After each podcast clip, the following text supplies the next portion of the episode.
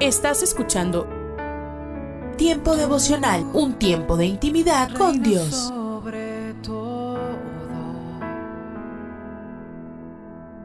tu majestad inigualable. Fue tu presencia que cambió mi corazón. Escucha y comparte. Comparte. El dolor, no te imaginas cuánto. Tiempo devocional en las plataformas Spotify, Google Podcast, Amazon Music y donde quiera que escuches tus podcasts.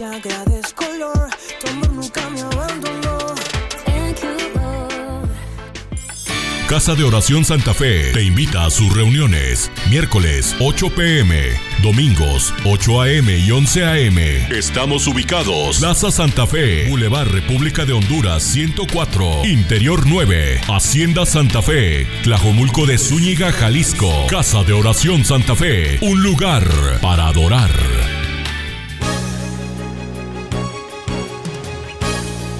La Biblia en un año, día 180.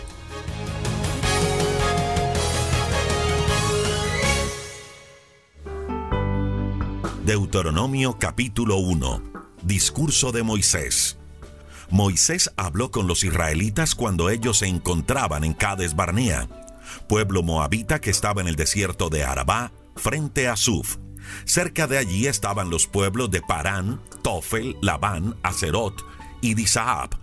Para llegar a Cades Barnea, había que caminar 11 días desde el monte Horeb, siguiendo el camino del monte Seir.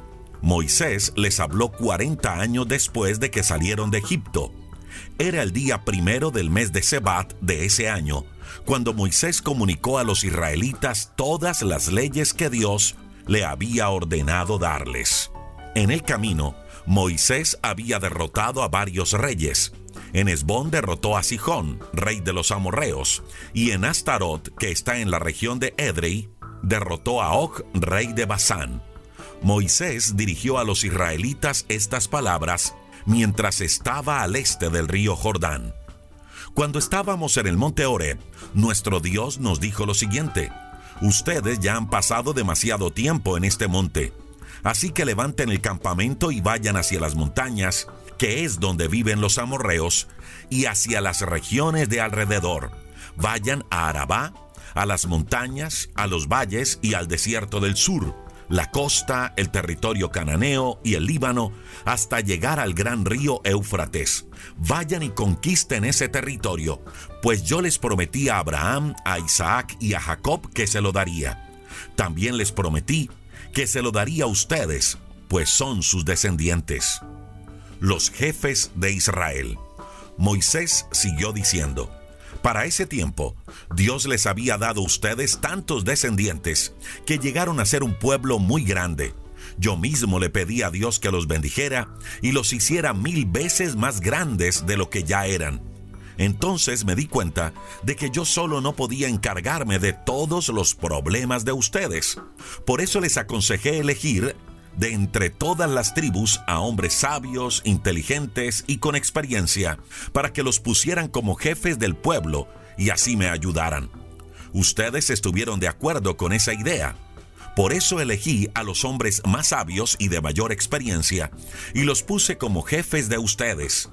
Unos tenían autoridad sobre mil hombres, otros sobre cien, otros sobre cincuenta y otros sobre diez hubo otros a quienes puse como jefes de toda una tribu. En ese momento les dije a ustedes todo lo que debían hacer.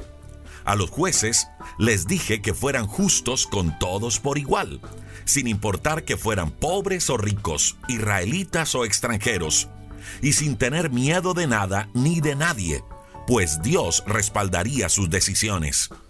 También les dije que cuando algún caso les fuera muy difícil, me lo pasaran a mí para que yo lo juzgara. Los doce espías. Luego de esto, nuestro Dios nos ordenó partir del monte Horeb y trasladarnos a los montes donde vivían los amorreos. Con mucho miedo atravesamos el gran desierto y llegamos a Cades Barnea. Allí les dije que nuestro Dios nos había dado la región montañosa de los amorreos.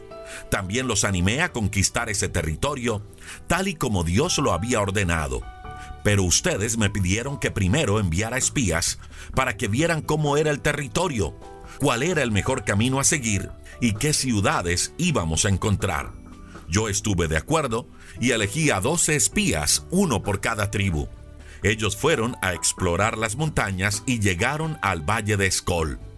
Allí tomaron algunos de los frutos de esa región y nos informaron que el territorio que nuestro Dios nos iba a dar era de lo mejor. Sin embargo, ustedes desobedecieron las órdenes de Dios y no quisieron ir. Al contrario, regresaron a sus casas y se quejaron de Dios. Pensaron que Dios no los quería y que los había sacado de Egipto solo para que los amorreos los destruyeran. Cuando supieron que en ese territorio vivía gente muy fuerte y de gran estatura y que sus ciudades estaban rodeadas de grandes murallas, les dio mucho miedo y más se desanimaron, pues supieron que allí vivían también los descendientes del gigante Anak. Yo recuerdo que les dije, cálmense, no tengan miedo. Nuestro Dios nos guiará y luchará por nosotros, así como luchó por nosotros contra Egipto y nos guió por el desierto. Él nos ha traído hasta aquí como si nos llevara en brazos, y hasta ahora nada nos ha pasado. Ha sido un padre para nosotros. A pesar de eso, ustedes no han querido confiar en Él, aun cuando Él ya se ha adelantado a elegir el lugar que va a darles. Para llevarlos allá, ha venido guiándolos. De noche los ha alumbrado con fuego y de día los ha protegido con una nube. Dios castiga a Israel.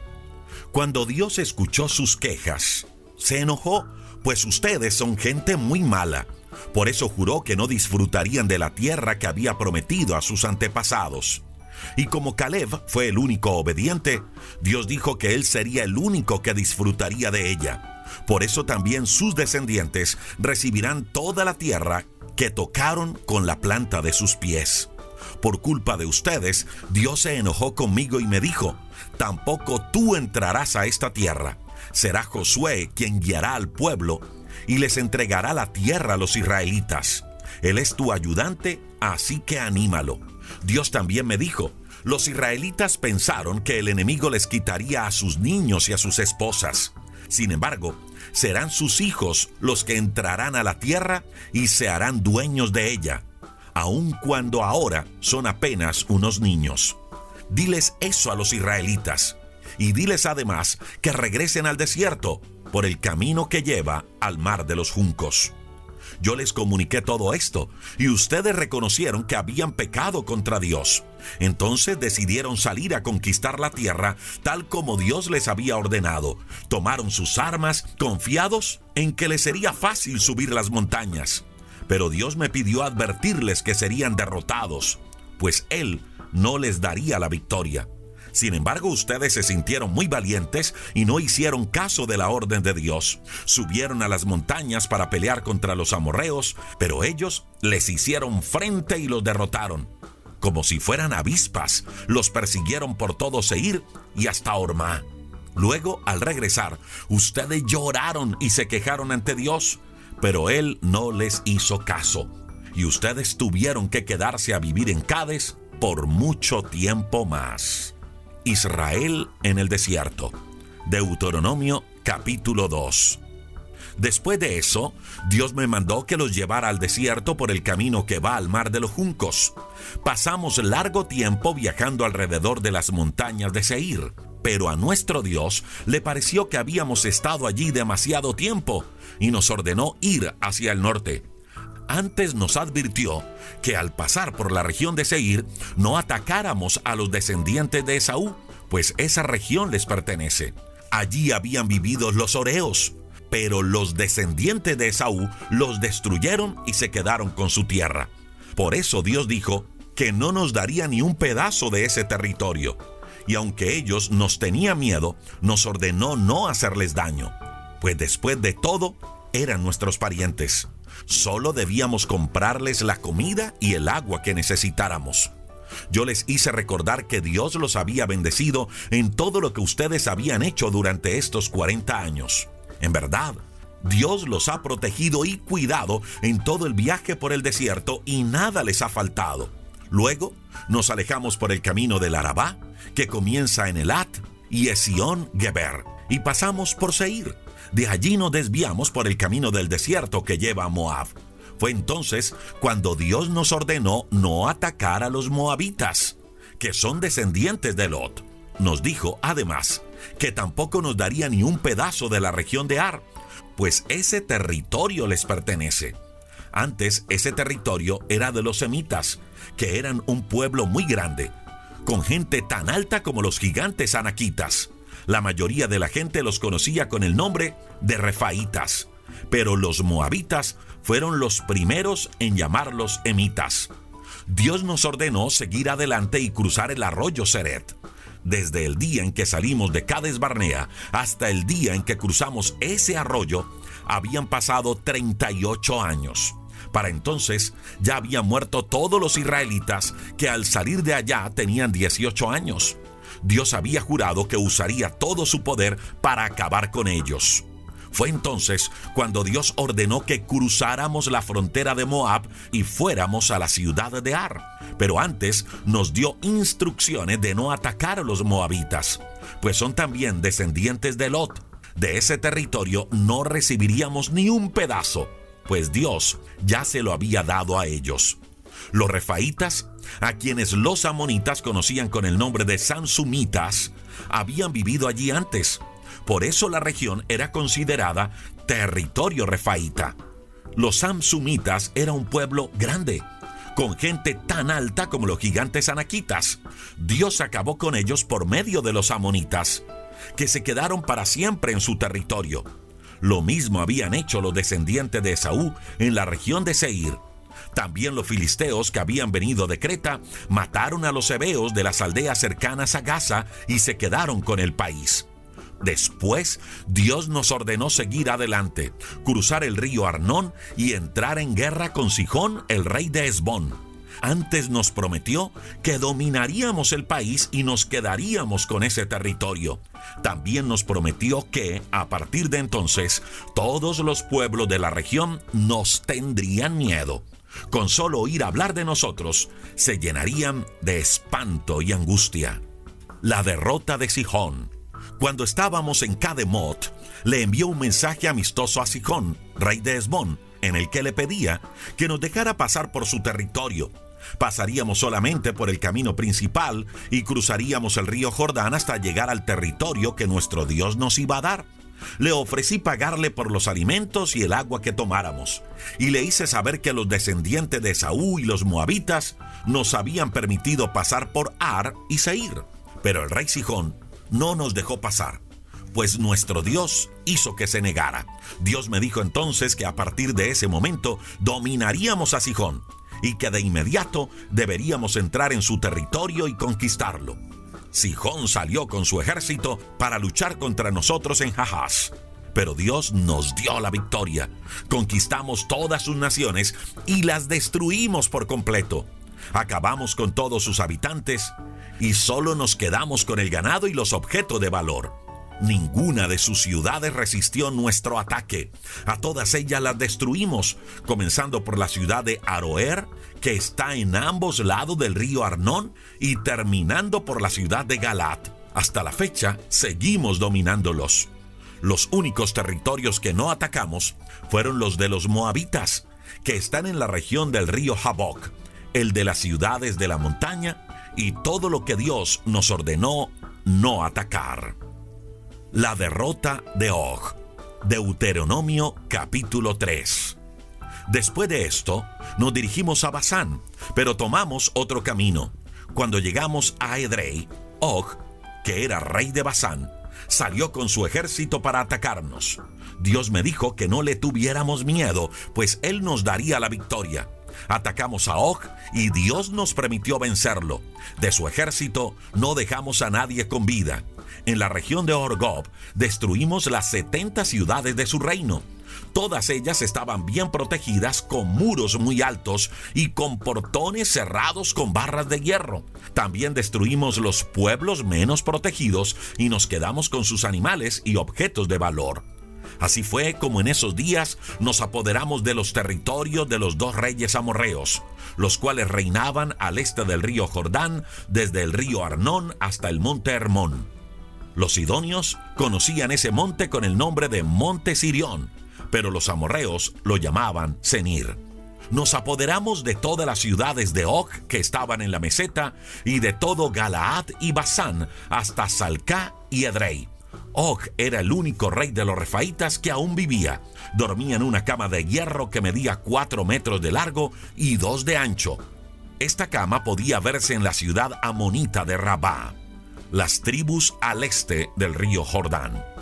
De todo ese territorio que conquistamos, entregué a las tribus de Rubén y de Gad la región que comienza cerca del río Arnón en todas sus ciudades.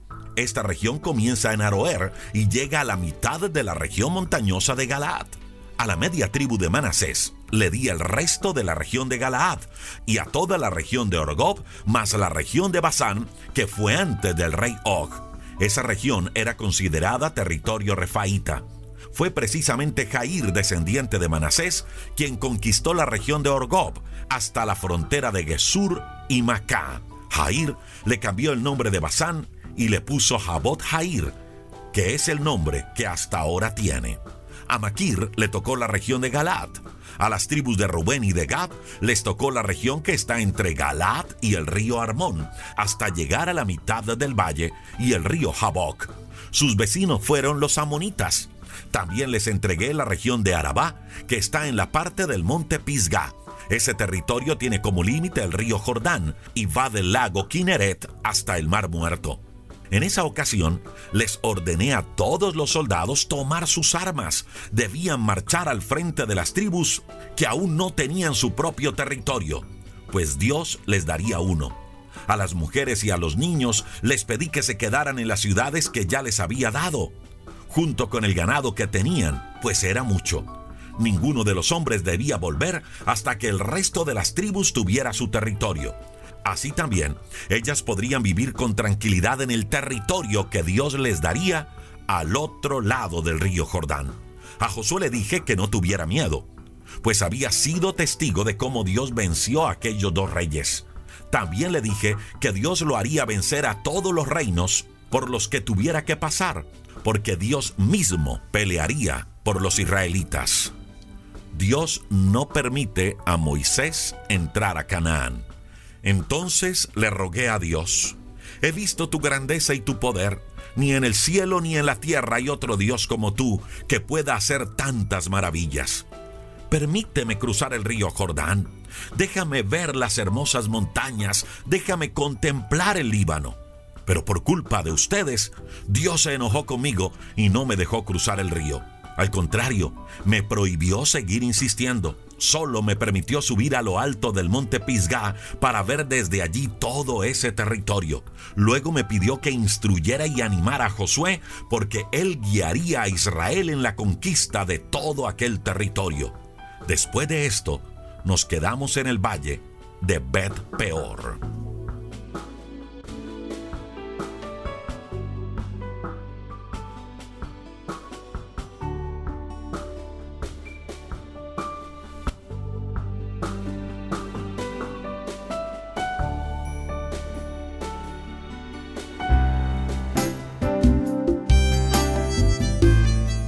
Alimento para el alma. Lecturas diarias de inspiración producidas por Radio Transmundial. Las leyes del reino. Toda nación tiene sus leyes que regulan la convivencia entre los habitantes del país. Puede haber leyes que nos parezcan buenas o malas, justas o injustas, admirables o abominables. Como cristianos debemos obedecerlas, como todos los ciudadanos, salvo que se opongan a las leyes de Dios contenidas en la Biblia. ¿Tiene leyes el reino de Dios? Sí, por supuesto. Al inicio del reino de Israel, el profeta Samuel expuso y escribió las leyes que lo regirían. En el Sermón del Monte, Jesús habló sobre las leyes de un reino espiritual y que los ciudadanos del reino son para el mundo sal y luz, es decir, guía hacia la verdad y preservación de la corrupción. Jesús también habló de una justicia superior a la humana y de cosas como la paz, la reconciliación, la pureza, el amor, el perdón y también la oración. Si algo aprendemos de tan elevadas leyes y tan excelsas normas es que el reino de Dios es espiritual. Dios reina en los corazones de aquellos que, por la fe, han puesto su confianza y su esperanza en Jesucristo. Pero el concepto de que Dios reina implica que los ciudadanos del reino obedecemos, por amor y de corazón, esas leyes. En otras palabras, los hijos de Dios necesitamos mostrar los valores del reino. Esto también es una herramienta para enseñar, mostrar en nosotros los valores del reino, paz, amor, perdón, pureza, justicia y santidad a una sociedad que se corrompe cada día más. Compenetrémonos en los valores, practiquémoslos dentro para que se vean fuera. Las leyes del reino de Dios están en tu corazón.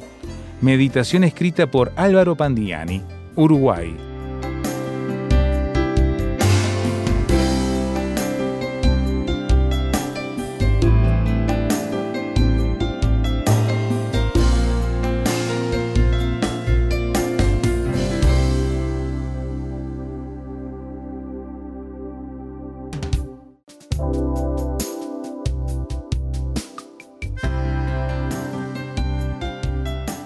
Para más información o si desea adquirir el libro Alimento para el Alma, escriba a apa.transmundial.org o llame aquí en México al 50 25 42 06. 50 25 42 06. Alimento para el Alma es una producción de Radio Transmundial.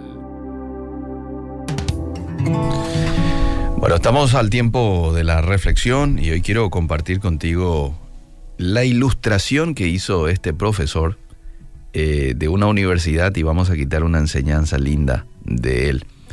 Comenzó una conferencia, este profesor mm, conocido en una determinada ciudad, y comenzó de esta manera su exposición, sosteniendo en su mano un billete de 20 dólares.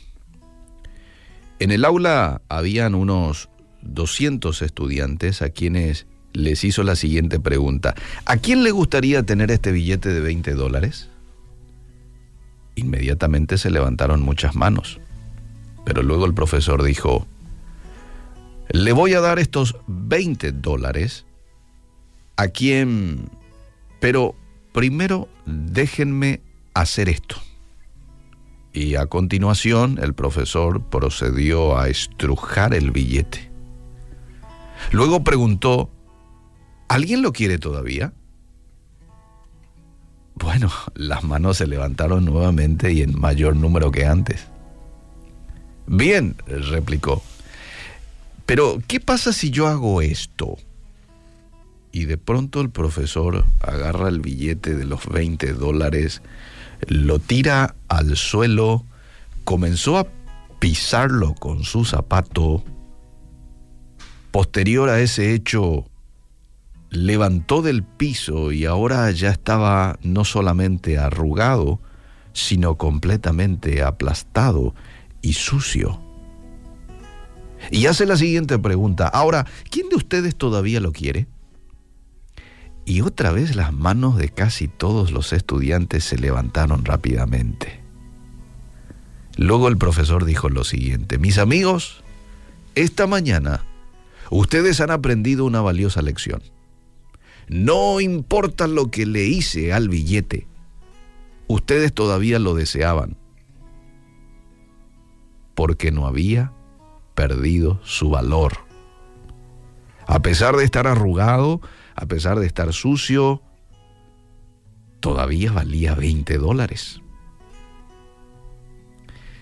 Y esta ilustración nos deja la enseñanza de que muchas veces en nuestras vidas vamos a ser o hemos sido pisoteados, estrujados, enlodados por decisiones equivocadas que hemos tomado quizás en el pasado o por las circunstancias que se cruzaron por nuestro camino. Y en ocasiones puede que nos sintamos como si fuéramos inservibles. Quizás haya entre nuestros oyentes gente que en algún momento ha dicho, ¿será que Dios va a utilizarme a mí después de todo lo que hice? Y mira mi pasado, mira que nadie sabe esto y yo hice esto. Bueno, no importa, amable oyente, lo que haya ocurrido. No importa las decisiones equivocadas que hayas tomado. No importan los pecados que hayas cometido. Las metidas de pata que hayas tenido. ¿Mm? O, o lo que va a ocurrir en un futuro. Vos ni yo nunca vamos a perder el valor que tenemos a los ojos de Dios. Así estemos pisoteados, arrugados o impecablemente planchados, vos y yo somos apreciables a los ojos de Dios. Y el valor de nuestras vidas no se establece por lo que hacemos ni por a quien conocemos. El valor de nuestras vidas se establece por lo que somos. ¿Y qué somos? Somos personas hechas a imagen y semejanza de Dios. Por eso es que tenemos un enemigo que nos quiere destruir, matar, destruir, desintegrar, porque yo llevo dentro la imagen de Cristo. He sido hecho a imagen y semejanza del Todopoderoso. Mira qué valioso sos, soy. Y qué valioso sos a los ojos de Dios. Hay varios pasajes en la Biblia que habla acerca de lo valioso que somos delante de los ojos de Dios. No me va a alcanzar el tiempo de leer una mayoría de versículos, pero quiero compartir algunos. Isaías 43, 4. A cambio de ti entregaré hombres, a cambio de tu vida entregaré pueblos, porque te amo. Y eres ante mis ojos precioso y digno de honra. Claro, esto en su momento fue un mensaje dado eh, al profeta, allí Isaías, pero hoy es para mí. Hoy también es para mí. A ver qué otro eh, versículo encontramos en donde Dios nos dice, o Jesús nos dice que somos de gran valor. Fíjense en los cuervos. No siembran, ni cosechan, ni tienen almacén, ni granero. Sin embargo, Dios los alimenta. Y luego Jesús hace la siguiente pregunta.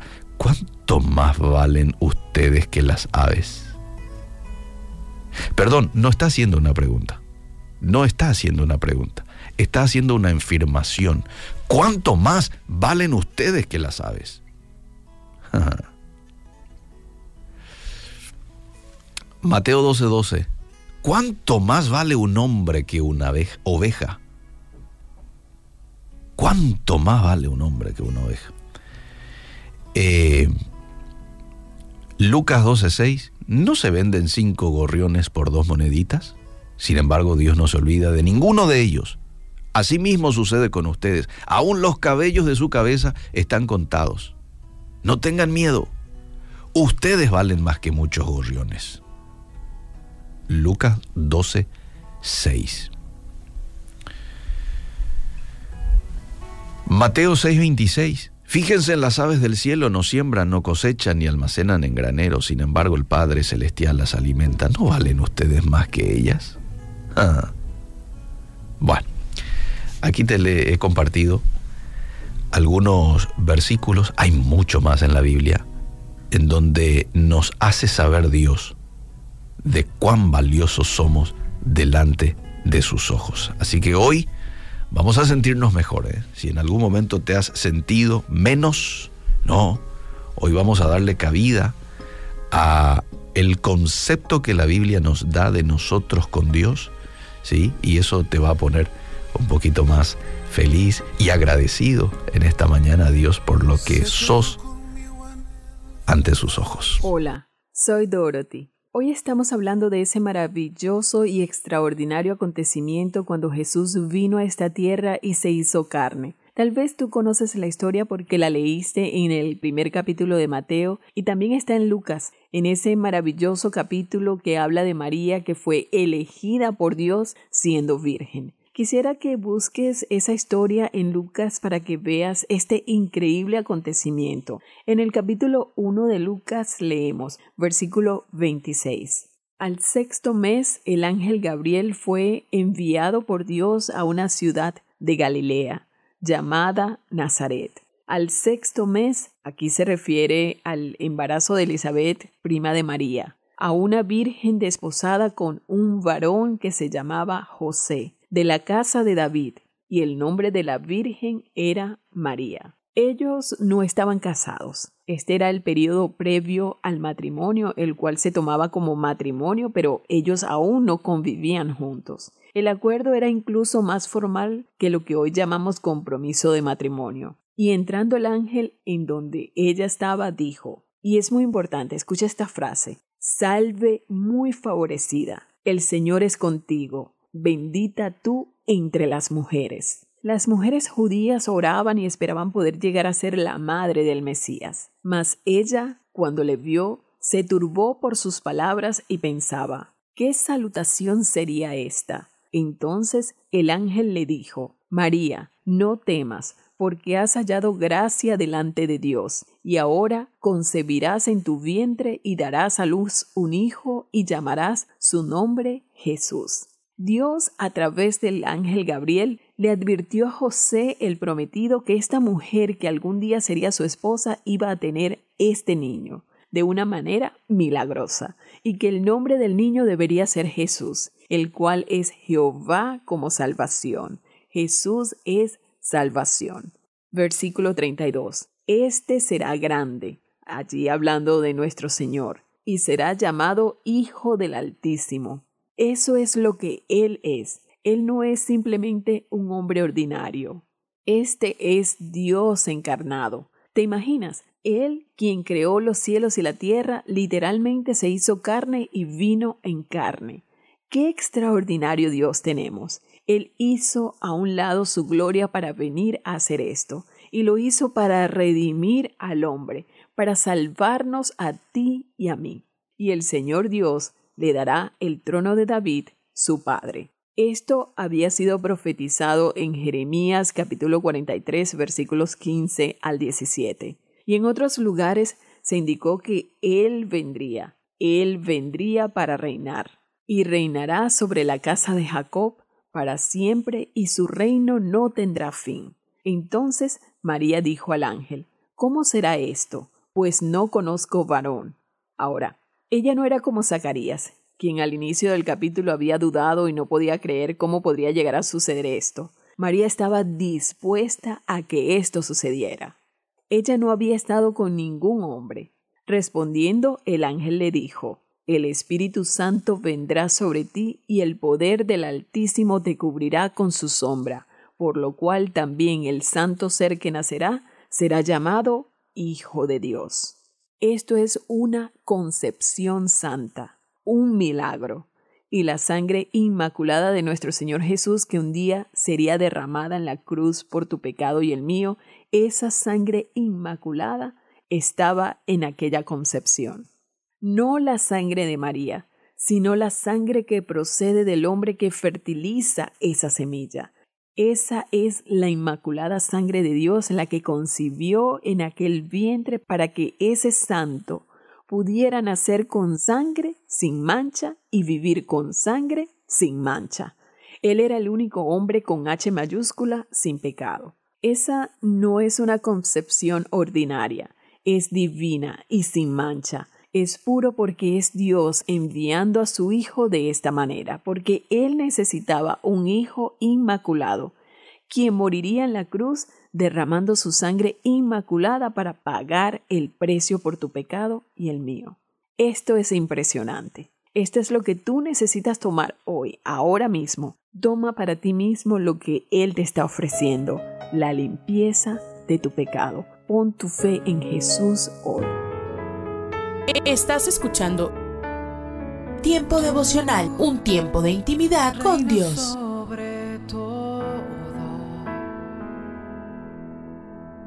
tu majestad inigualable. ¿Cómo no voy a servirte, Dios, si tú eres todo Eh, Escucha y comparte. Comparte. Si estuviera en el fondo del mar, Tiempo devocional. malo tú me salvarás. ¿Cómo En no las plataformas? Spotify, Google Podcast, Amazon Music y donde quiera que escuches tus podcasts. Por amor, mi mejor canción. Solo Casa de Oración Santa Fe te invita a sus reuniones. Miércoles 8 pm, domingos 8 am y 11 am. Estamos ubicados. Plaza Santa Fe, Boulevard República de Honduras 104, Interior 9, Hacienda Santa Fe, Tlajomulco de Zúñiga, Jalisco. Casa de Oración Santa Fe, un lugar para adorar. Muy buenos días. Esta mañana abrimos la escritura en el tan conocido y amado Salmo 1. Dice el salmista en el Salmo 1, Bienaventurado el varón que no anduvo en consejo de malos, ni estuvo en caminos de pecadores, ni en silla de escarnecedores se ha sentado sino que en la ley de Jehová está su delicia, y en su ley medita de día y de noche. Será como árbol plantado junto a corrientes de agua, que da su fruto a su tiempo, y su hoja no cae, y todo lo que hace prosperará. Mis queridos estos primeros versículos del Salmo 1 tienen que llevarnos a cada uno de nosotros a una meditación profunda. El salmista está diciendo que es inmensamente feliz el varón que no anduvo en consejo de malos. Para no andar en consejo de malos, porque a veces uno piensa que el consejo de malos está en los incrédulos. De repente, aún en la misma congregación te puedes encontrar con consejos de malos. ¿Por qué razón? Porque tú no conoces el corazón de tu hermano en la fe. Tampoco conoces su relación con el Señor, su tiempo de intimidad. Y a veces corremos el riesgo de, por buscar consejos y creyendo que, como muchas veces decimos, en la multitud de consejeros está la sabiduría, y Dios lo dice. Pero ¿cuántas veces nos cuesta más ir a la presencia de Dios y esperar en Dios que ir de casa en casa preguntando a los hermanos lo que tenemos que hacer?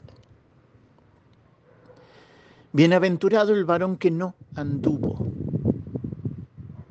Y sabes que andar en consejo de malo es un proceso, es un prestar el oído, es un detenernos para escuchar ese consejo. Y Dios dice, bienaventurado el que no anduvo. Y si yo no quiero andar en consejos de malos, debo andar en consejos de buenos. Y el consejo de bueno nace en tu intimidad con Dios. Allí donde tú oras, Dios escucha. Luego tú escuchas y Dios habla. Y por esa avenida, por donde sube tu oración y baja la respuesta, es donde se va forjando ese varón bienaventurado que decidió no andar en consejo de malos, que decidió escuchar el consejo del cielo. Dice, bienaventurado el varón que no anduvo, y dice, ni estuvo en caminos de pecadores. ¿Cuánto nos cuesta entender que hemos sido alcanzados por la gracia de Dios, que somos templo del Espíritu Santo, que nada tiene que ver la luz con las tinieblas. Y a veces, por la economía, por los negocios, por la necesidad, vamos dejando de lado principios y nos asociamos en esto, en aquello, en esto otro. Y el Dios de gracia sigue diciendo, no os unáis en yugo desigual con los incrédulos. Y a veces creemos que ese pasaje simplemente es para el matrimonio. No, no, no, para las sociedades también. Para aquel o aquella con quien vas a ser una sociedad. También es necesario que Cristo sea su Salvador. Y el salmista va a decir, bienaventurado el varón que no anduvo en consejo de malo, ni en caminos de pecadores. Usted recordará que el Señor dijo, yo soy el camino, ¿verdad? Y el único camino por el cual usted y yo podemos caminar sabiendo que no vamos a tropezar es siguiendo sus pisadas. Y usted recordará que acá el Salmo 1 hay una promesa escondida en el Salmo 1 que dice, y todo lo que hace prosperará. Pero las condiciones es no anduvo en consejo de malos, no estuvo en camino de pecadores, y luego dice, ni en silla de escarnecedores se ha sentado. Sabes, hermano querido, la vida de los hijos de Dios es una vida en serio. Y escarnecedores hay por todos lados. Quienes levantan la voz para hablar de la vida de fulano, de mengano, sin temor, muchas veces se transforman en escarnecedores. Y Dios le habla a tu corazón y al mío. Porque a veces creemos que eso está en el mundo. No, no, Dios le habla a hijos del rey, a hijos de Dios, a hombres y mujeres bienaventurados, que no anduvieron, no estuvieron, ni se sentaron a escuchar a los escarnecedores. Dice, sino que en la ley de Jehová está su delicia. ¿Dónde está tu delicia, hermano? Sabes que donde está tu delicia es donde está tu corazón. ¿Cuánto tiempo pasas y paso y pasamos con la palabra? ¿Cuánto? Y si esta mañana tú tienes que decir que solamente lees un capítulo, que diez minutos, que un ratito, déjame decirte que Dios en su gracia trazó un plan de redención para tu alma desde antes de la fundación del mundo. En el cumplimiento del tiempo lo ejecutó en la persona de Jesucristo. Y que aquel que vino por ti y por mí se sujetó y vivió conforme a las escrituras, murió conforme a las escrituras, resucitó conforme a las escrituras, volverá conforme a las escrituras. Y esto es para que tú y yo nos preguntemos, ¿dónde está nuestra delicia? El salmista dice, sino que en la ley de Jehová está su delicia. Imagínese usted si la ley de Dios expresada ya en los, en los cinco libros de la ley, era una delicia para ellos. Imagínese usted para nosotros que estamos después de la cruz, cuando abre las cartas Paulina, cuando abre el Nuevo Testamento en su totalidad, el manjar que usted tiene delante de sí. Y la pregunta es, ¿dónde está nuestra delicia? Dice, en la ley de Jehová está su delicia y en su ley medita. Y sabe que meditar es detenerse. Meditar es contemplar. Meditar es dar lugar al Espíritu Santo de Dios a obrar en nuestro interior para que Él nos conduzca a toda verdad. Usted recordará que el Señor Jesucristo dijo, cuando el Espíritu Santo venga, Él me glorificará. ¿Por qué? Porque tomará de lo mío la palabra y os lo hará saber. De repente, hermano, hermana querida, tú te sientas delante de la escritura. Estás ante un pasaje de la escritura y tú dices, no, no tengo sabiduría. Santiago dice, pídala a Dios, el cual da a todos abundantemente, pero pida con fe, no dudando nada, porque el que duda es semejante a la onda del mar, que es arrastrada de una parte a otra. No piense, pues, quien tal haga, que recibirá cosa alguna del Señor. El salmista dice, en la ley de Jehová está su delicia y en su ley, su palabra, medita. Sabes, hermano, que cuando tú y yo tomamos tiempo para meditar en la palabra, no tenemos tiempo para meditar en otras palabras que no sea su palabra. Y si todavía Cristo no es tu Salvador y estás escuchando este audio, Sabes que la palabra, Cristo, el verbo, se hizo carne. Juan dice, habitó entre nosotros, murió por ti y por mí, para que allí, allí donde tú estás, allí, no importa la condición, ¿eh?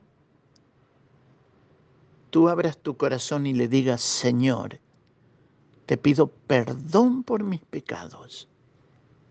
Le digas, Señor, límpiame con tu sangre y le digas, Señor, te recibo en mi corazón como mi único y suficiente Salvador. Sabes, no va a cambiar tu entorno, pero sí va a cambiar tu corazón. No va a cambiar quizás la enfermedad que padezcas, pero sí tu corazón se regocijará en haber encontrado en esta mañana a Jesucristo como tu único y suficiente Salvador. Allí donde estás, dile, Señor, te pido perdón por mis pecados. Dile, Señor, te recibo en mi corazón como mi único y suficiente Salvador. A Dios sea la gloria en esta mañana y a nuestras vidas sus bendiciones. Dios le bendiga. Somos mujeres de esperanza. Unidas elevamos nuestras voces al Señor, orando por nuestro mundo.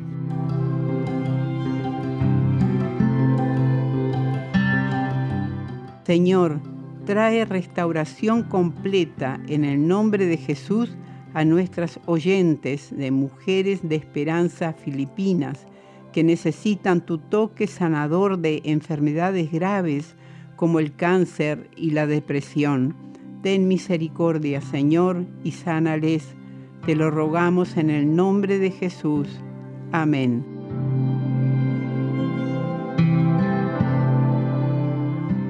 Descarga el boletín de oración con todas las peticiones del mes, artículos adicionales para sembrar esperanza en mujeresdeesperanza.org o solicítalo por WhatsApp al signo de más 598 91 610 610. Estás escuchando Tiempo devocional, un tiempo de intimidad con Dios.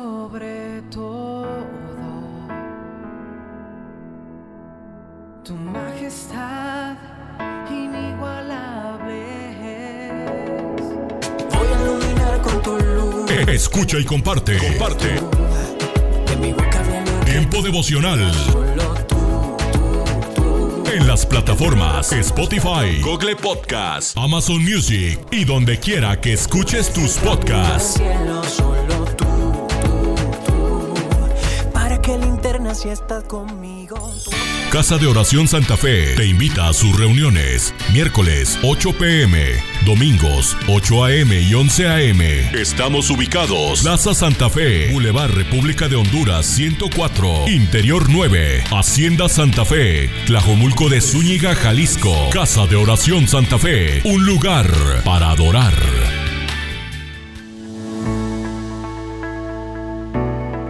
Tome unos momentos para recibir ánimo y renovación con pautas para vivir. Nunca me olvidaré la primera vez que al momento de chequear mi equipaje tuve que pagar extra por sobrepeso. Me encontraba en África en una excursión misionera. La solución a esta situación es sencilla, viajar con poco equipaje. Viajar con equipaje liviano es una buena idea aún para la vida. ¿Cuántas más cosas lleva uno? Más difícil es viajar por la vida sin tropezar. ¿Qué cosas llevan las personas que deben deshacerse? En los 70 años, Leonard estaba seguro de que una bomba iba a caer sobre él y pensó que para calmar ese miedo debía cavar un refugio antiaéreo en el patio interior de su casa. Sin embargo, fue otra explosión nuclear lo que lo impactó. Sufrió un ataque cardíaco que le quitó la vida. Cuando el miedo se vuelve su amo, se transforma en una pesada carga difícil de llevar. Deshágase de su malicia hacia los demás. Es un hecho probado que cuando existe malicia y odio en el corazón, la salud de la persona es afectada. Olvide sus resentimientos. Cuando el padre de Jim falleció, éste esperaba no solo obtener su parte de la herencia, sino también las cosas personales que su padre le había prometido.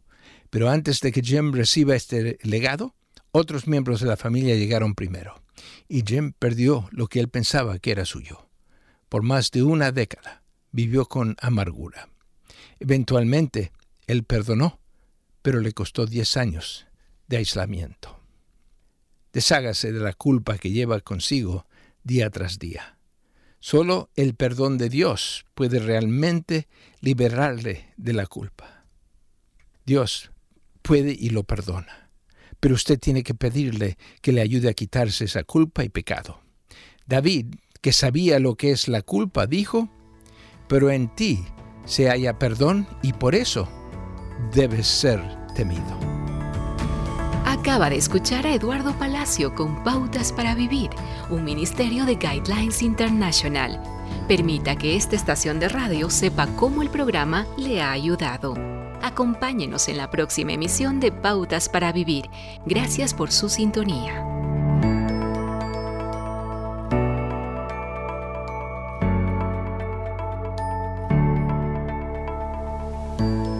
Solo una voz inspira tu vida, inspira tu vida. Una voz de los cielos, con el pastor Juan Carlos Mayorga. Bienvenidos. Y manifiestas son las obras de la carne que son adulterio, fornicación, inmundicia, lascivia, idolatrías, hechicerías, enemistades, pleitos, celos, iras, contiendas, disensiones, herejías.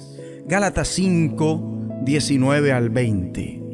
No somos rivales, somos familia. Vemos que dentro de esta vasta lista de obras de la carne por el Espíritu, el apóstol Pablo se ocupa también de las disensiones. Las disensiones están dentro de las obras pecaminosas que cometen unas personas contra otras es una obra pecaminosa cristiana por estar tan propagada y ser tan tolerada entre los creyentes.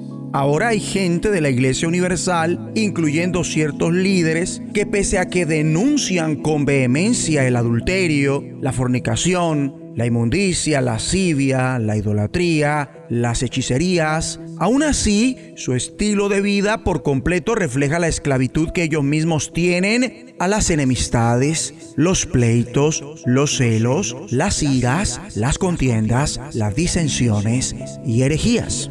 Con mucha frecuencia, estos están dominados por los celos y envidia viven en permanente enemistad y competencia con otros hermanos o servidores a los cuales consideran más como rivales que como de la familia de la fe. responden con ira pecaminosa a ciertos sucesos y personas cuando las cosas no marchan como ellos pretenden. Se oponen y controvierten por lo regular con otros creyentes. Dividen, descuartizan, desmembran el cuerpo de Cristo en facciones y todo en torno a sus propias personas y no al Señor Jesucristo o a la iglesia en general. Mi amable oyente, las enemistades, los pleitos, los celos, las iras, las contiendas y las disensiones forman el inventario más exhaustivo, entre otros, que realiza el apóstol Pablo y representan las ofensas más aceptadas y practicadas entre los cristianos. En ese sentido, son las más letales. Aunque puede que el adulterio, la fornicación, la inmundicia, la axivia, la idolatría, las hechicerías sean las obras pecaminosas morales y religiosas que repercuten negativamente de forma inmediata sobre la evangelización mundial, las enemistades, los pleitos, los celos, las iras, las contiendas, las disensiones, las herejías, quizás generan el peor resultado a largo plazo.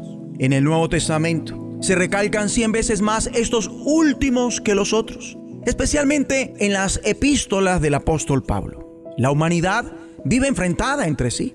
Y nosotros sabemos o deberíamos saber que únicamente los ciudadanos del reino de los cielos tenemos la verdadera solución a los problemas desesperados que suponen las relaciones rotas de la raza humana. Tal solución es la paz de Dios, la cual se halla en Cristo. Lo que se rehúsa admitir, por lo menos con nuestra manera de vivir, es que con regularidad los creyentes nos comportamos como el mundo en nuestras relaciones interpersonales. Quizás el mayor impedimento en particular para la evangelización mundial sean los conflictos que hay entre creyentes y especialmente entre el liderazgo cristiano. Esto es comprobable en las epístolas de los apóstoles Pablo, Pedro, Juan y Santiago. Allí vemos que en la iglesia en sus inicios brotaron contiendas. En sus cartas, estos hombres de Dios relatan permanentemente las relaciones interpersonales negativas entre creyentes que habían en las iglesias apostólicas. El Señor Jesús había revelado que la unidad entre los suyos sería la causa vital para una evangelización mundial efectiva. De todos modos, las epístolas apremian de forma permanente a dicha unidad al interior de cada iglesia y corrigen la falta de ella en el pueblo de Dios. Oremos. Padre bueno, ayúdanos para que desde este mismo instante dejemos de estar dominados por los celos y envidia renunciamos a vivir en permanente enemistad y competencia con otros hermanos o servidores. Dejamos de vernos entre nosotros como rivales y nos vemos como lo que somos realmente, la familia de la fe. En el nombre de Jesucristo. Escúchanos, será de bendición para tu vida. De bendición para tu vida. Estás escuchando Tiempo devocional, un tiempo de intimidad con Dios. Sobre todo, tu majestad inigualable. Y esto quiere hacer temblar mi fe. Escucha y comparte. Comparte. Tiempo devocional en las plataformas Spotify, Google Podcast, Amazon Music y donde quiera que escuches tus podcasts.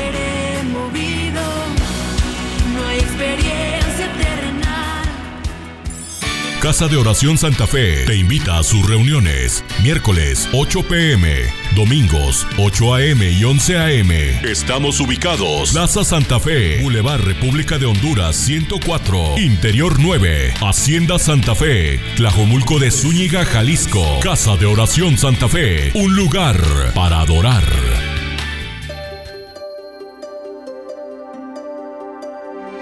Momentos de la creación. La evolución humana ha llegado a su fin. los seres humanos no solo ya no evolucionan, sino que en realidad estamos devolviendo debido a mutaciones genéticas que están destruyendo la capacidad de nuestro cerebro para resolver problemas. En unos pocos siglos, los seres humanos tendrán una capacidad intelectual insuficiente para utilizar las tecnologías inventadas por sus antepasados. Estos son los pensamientos del profesor Gerald Crabtree de la Universidad de Stanford, California, según informa el periódico británico The Independent. Crabtree es un científico evolucionista. Sin embargo, como creacionistas, sospecharíamos que hay un elemento de verdad en lo que dice. Claramente, no aceptamos que los humanos hayan dejado de evolucionar. No aceptamos que hayan evolucionado en primer lugar. La Biblia nos dice que Dios creó a Adán como un ser humano perfecto y que él y su mundo fueron afectados por su pecado. Entonces, la devolución de la humanidad de hecho tiene sentido. Podemos entender este punto cuando leemos la Biblia. Los apóstoles como Pedro y Juan eran pescadores de clase trabajadora, pero vivían en una sociedad de alta información en la que era normal que la gente común pudiera hablar y escribir en tres idiomas y que se memorizaran grandes porciones del Antiguo Testamento. Cuando incluso los evolucionistas se ven obligados a reconocer que la evolución no ha ocurrido, debemos sentarnos y tomar nota.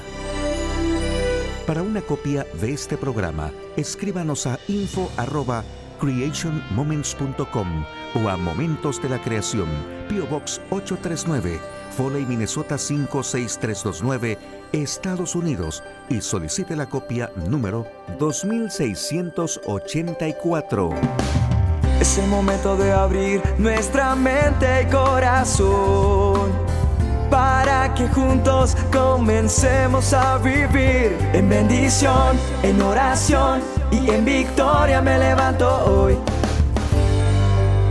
La dosis diaria con William Arana. Constantemente me llaman, me escriben y coinciden en esta pregunta. William, ¿qué es tener fe?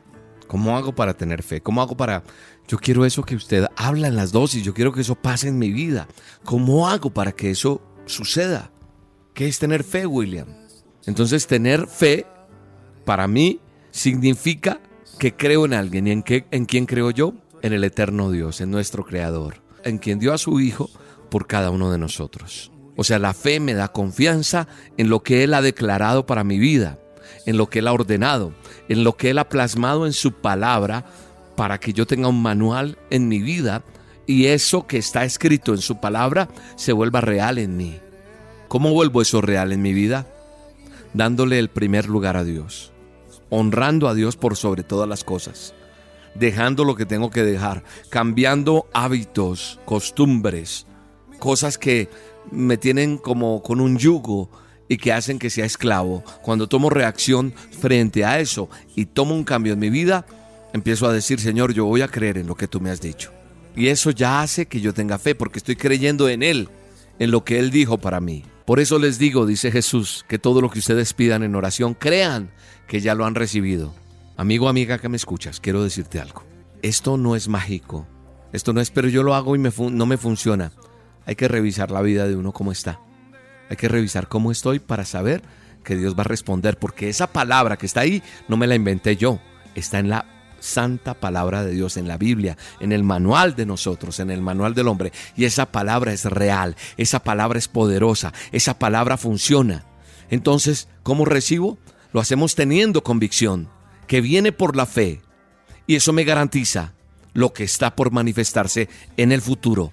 Es como cuando tú recibes un documento que, dice que dentro de 30 días debo ir a, a retirar, mm, eh, no sé, una cuenta de cobro que yo paso en un cliente. Me dice, pase la cuenta de cobro, yo ya seguro que puedo ir a cobrar. Haga la escritura, ya sé que tengo el terreno. Es, es eso. O sea, Dios nos dio como esa certeza. Tome, firme aquí, papá, que esto es suyo. Créalo. Aún no lo ha recibido, pero ya me alegro de antemano. Yo proclamo, declaro, vivo, confieso manifiesto y entonces cuando pido algo por la voluntad o conforme a la voluntad de Dios, estoy seguro que Él me oye, que Él responde y por eso al pedir tengo la certeza de que eso va a venir. Y por eso Juan me dice, Y esta es, la, esta es la confianza que tengo en Él, que si pido algo según su voluntad, Él me oye. Y si sabemos que Él, me, él nos oye, en cualquier cosa que pidamos, también sé que voy a tener las peticiones que le he hecho. Eso está en 1 de Juan 5:14. Cada vez que veas a alguien recibir algo que tú mismo deseas, lo que está pasando es que Dios te está mostrando cómo responde y cómo eso que ves está cerca de ti. Y también es para ti y va a llegar. No envidies, no, bendice, no te lamentes, no, ajusta cosas en tu vida, porque la bendición va a llegar a tu vida en el nombre poderoso de Cristo Jesús. Gracias Padre Eterno. Gracias por esta palabra que se vuelva real en el nombre de Jesús. En este momento yo oro por esa persona que tiene ese problema en su espalda, en su columna. Y en el nombre de Jesús está sano en el nombre de Jesús. Oro por esa persona que en este momento tiene un fuerte dolor de cabeza, está sano en el nombre de Jesús. Oro, oro, por ese diagnóstico que hubo sobre tu vida de que tenían que operarte de los ojos. Ahora ves en el nombre de Jesús. Estás sano, estás sana. En el nombre de Jesús llega esa plata, esa herencia que estaba perdida. En el nombre de Jesús, ese dinero que se perdió, llega provisión a ti. En el nombre de Jesús, yo lo creo. Y es más, lo creo tanto que sé que tú vas a llamarme, tú vas a colocar un mensaje diciéndome, William, sucedió el milagro porque su palabra es real. Por eso les digo que todo lo que ustedes pidan en oración, crean que ya lo han conseguido y lo recibirán. Te bendigo en el nombre de Jesús. Amén puedes creer. Las montañas se moverán, los enfermos se sanarán, tu vida Dios cambiará. Si puedes creer. Los cielos se abrirán gloria descenderá, su fuego te abrazará. Si puedes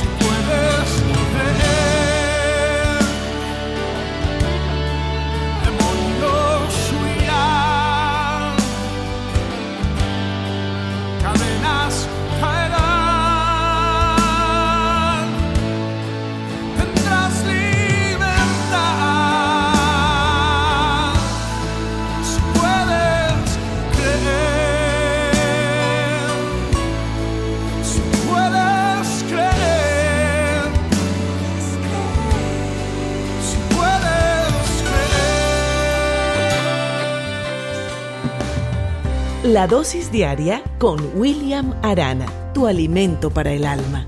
Vívela y compártela. Somos Roca Estéreo. Pan dulce para la vida. Reflexiones con Carmen Reynoso.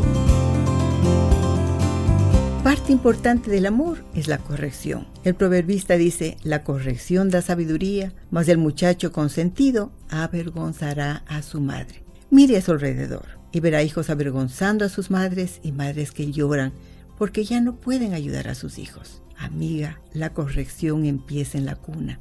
Si estás esperando a que sea grande, ya es demasiado tarde. Para que la corrección sea útil, recuerda, nunca corregir con cólera. Nunca corregir sin antes haber advertido, para que el niño sepa por qué le están corrigiendo. Tercero, nunca ser parciales, no mostrar favoritismo ni en el amor ni en la corrección. Y nunca castigar en bloque. La corrección es individual. Nunca es regañar con gritos, ni con lenguaje grosero, ni con palabras oeces. Nunca intimidar con malas caras, ni con actitud de menosprecio. Nunca castigar con crueldad. La disciplina debe ser proporcional a la falta. La corrección es avisada, comprendida y viene siempre con amor para que sea útil. Pan dulce para la vida. Reflexiones con Carmen Reynoso.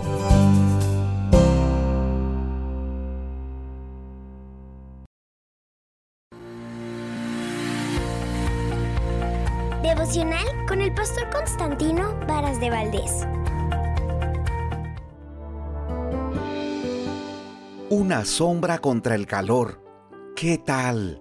¿Cuánto refresca una sombra frente al calor quemante de estos días? Es lo que vamos a aprender en este devocional. El Señor guarda tu vida y te sostiene frente al calor de las pruebas, las luchas, aflicciones, tribulaciones y aquello que es tan complicado de manejar como si se tratara de temperaturas altas que tu cuerpo no pueden resistir y urgentemente necesitan líquido o una gran sombra. Leo Isaías capítulo 25, versículo 4.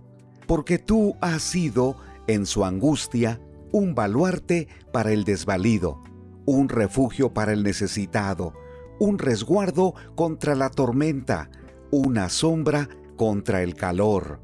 Te decía cuánto refresca una sombra frente al calor quemante. El calor ha agobiado a Guadalajara, la ciudad donde vivo. El Servicio Meteorológico Nacional previó para el día de hoy, martes 13 de junio de 2023, temperatura hasta 39 grados centígrados. Esto es histórico. En otras partes del país sucede algo semejante.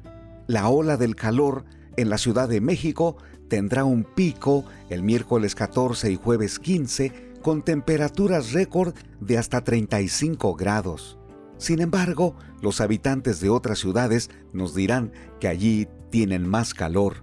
En Chilpancingo y Ciudad Altamirano, ayer se registró una temperatura récord de 44 grados.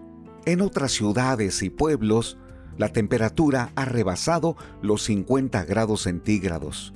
Existen algunos peligros. Uno de ellos es el golpe de calor. Se trata de una condición médica grave que ocurre cuando el cuerpo se sobrecalienta debido a una exposición prolongada a altas temperaturas o actividad física intensa en condiciones calurosas. El calor excesivo puede llevar al cuerpo a perder agua y sales que son esenciales a través de la transpiración, lo que dificulta la regulación de la temperatura corporal. Los organismos sanitarios nos piden que tomemos precauciones durante periodos de calor intenso, como mantenerse hidratado, evitar la exposición prolongada al sol en las horas pico de calor, usar ropa ligera y transpirable, y limitar la condición física intensa. Cuando leí al principio Isaías capítulo 25 versículo 4, donde señala que Dios es una sombra contra el calor, es una excelente figura literaria para entender el corazón y el amor de nuestro Dios. Existen algunas dificultades en tu vida que no sabes manejar adecuadamente. Es como si te asfixiaras. ¿Te ha sucedido? que te encuentras nervioso, con mucha ansiedad, la incertidumbre te agobia tanto que dejas de comer o comes más y no tienes paz. Recuerdo que algún día uno de mis familiares dijo, me estoy quemando por dentro. Y era porque vivíamos una tribulación intensa, extrema, donde no sabíamos qué hacer. Fue el tiempo oportuno cuando Dios nos llevó su palabra unos familiares nos obsequiaron una Biblia. Comenzamos a leerla. Después nos visitaron y juntos estudiamos donde el Señor dice que para nosotros es fortaleza, es nuestra salvación, nos ayuda en cualquier tiempo. Y como dice el texto de hoy, es una sombra contra el calor. Debes experimentar la presencia de Dios. Si en la profundidad de tu vida de tus pensamientos, de tu alma, algo te está quemando, tienes el recurso de la oración. Aunque no tengas muchas palabras, dile al Señor que te dé fortaleza, que sea para ti esa sombra. Permíteme reiterar esto con lo que el Señor dice en el Salmo 121, versículos 5 y 6. El Señor mismo te cuida. El Señor está a tu lado como tu sombra protectora. El sol no te hará daño durante el día, ni la luna durante la noche. Dios eterno, te doy gracias porque eres una sombra protectora cuando las experiencias dolorosas y difíciles de la vida nos están quemando. Gracias por sostenernos. En el nombre de Jesús. Amén. Cada mañana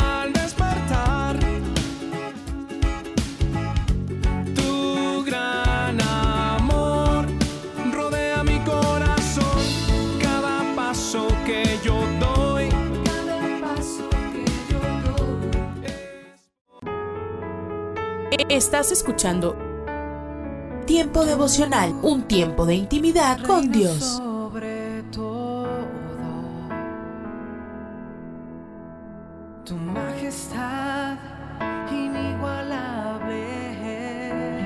Mi identidad está en la roca. Escucha y comparte. Comparte. Mi salvación Tiempo devocional. En las plataformas Spotify, Google Podcast, Amazon Music y donde quiera que escuches tus podcasts. Dios me has escogido, Casa de Oración Santa Fe te invita a sus reuniones. Miércoles 8 pm, domingos 8 am y 11 am. Estamos ubicados. Plaza Santa Fe, Boulevard República de Honduras 104, Interior 9, Hacienda Santa Fe, Tlajomulco de Zúñiga, Jalisco. Casa de Oración Santa Fe, un lugar para adorar. Párate a un lado. Observa el paisaje a tu alrededor. Alza la vista a conceptos eternos. Recuerda que lo esencial es lo invisible a los ojos. Haz una pausa en tu vida. Con Pablo Martini.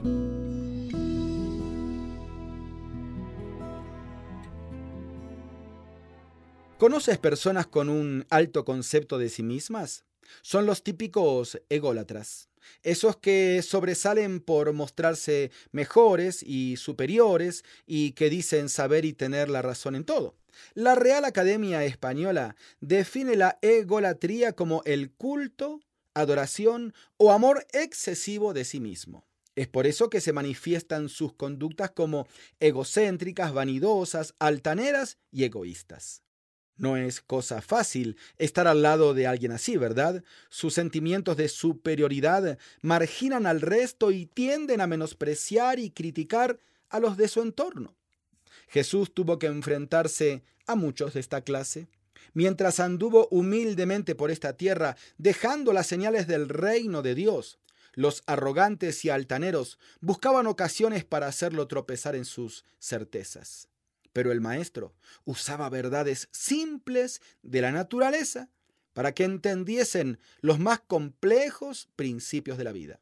Una vez, por medio de una metáfora agraria, les dijo, De cierto les digo que si el grano de trigo no cae a tierra y muere, queda solo, pero si muere, lleva mucho fruto. En otras palabras, quería que entendiesen que si la semilla no es enterrada en la oscuridad y profundidad de la tierra, como si fuera esa su tumba, nunca se reproduciría. Debe morir para que brote en su primavera. La cruz de Cristo fue el mejor ejemplo. Si Él se hubiese aferrado a la vida y no hubiese pasado por la crucifixión, no hubiera resucitado para darnos vida a nosotros y para ser exaltado Él. Lo naturalmente correcto es, al igual que en la naturaleza, como la semilla, morir al yo para que viva la cruz de Cristo en nosotros y así dar fruto en nuestras familias y en nuestra comunidad. Usted puede conseguir estas mismas reflexiones como texto de lectura para cada día del año adquiriendo el libro devocional Una pausa en tu vida. Si desea saber más de nuestro ministerio, visite nuestro sitio en internet labibliadice.org. Gracias por escucharnos.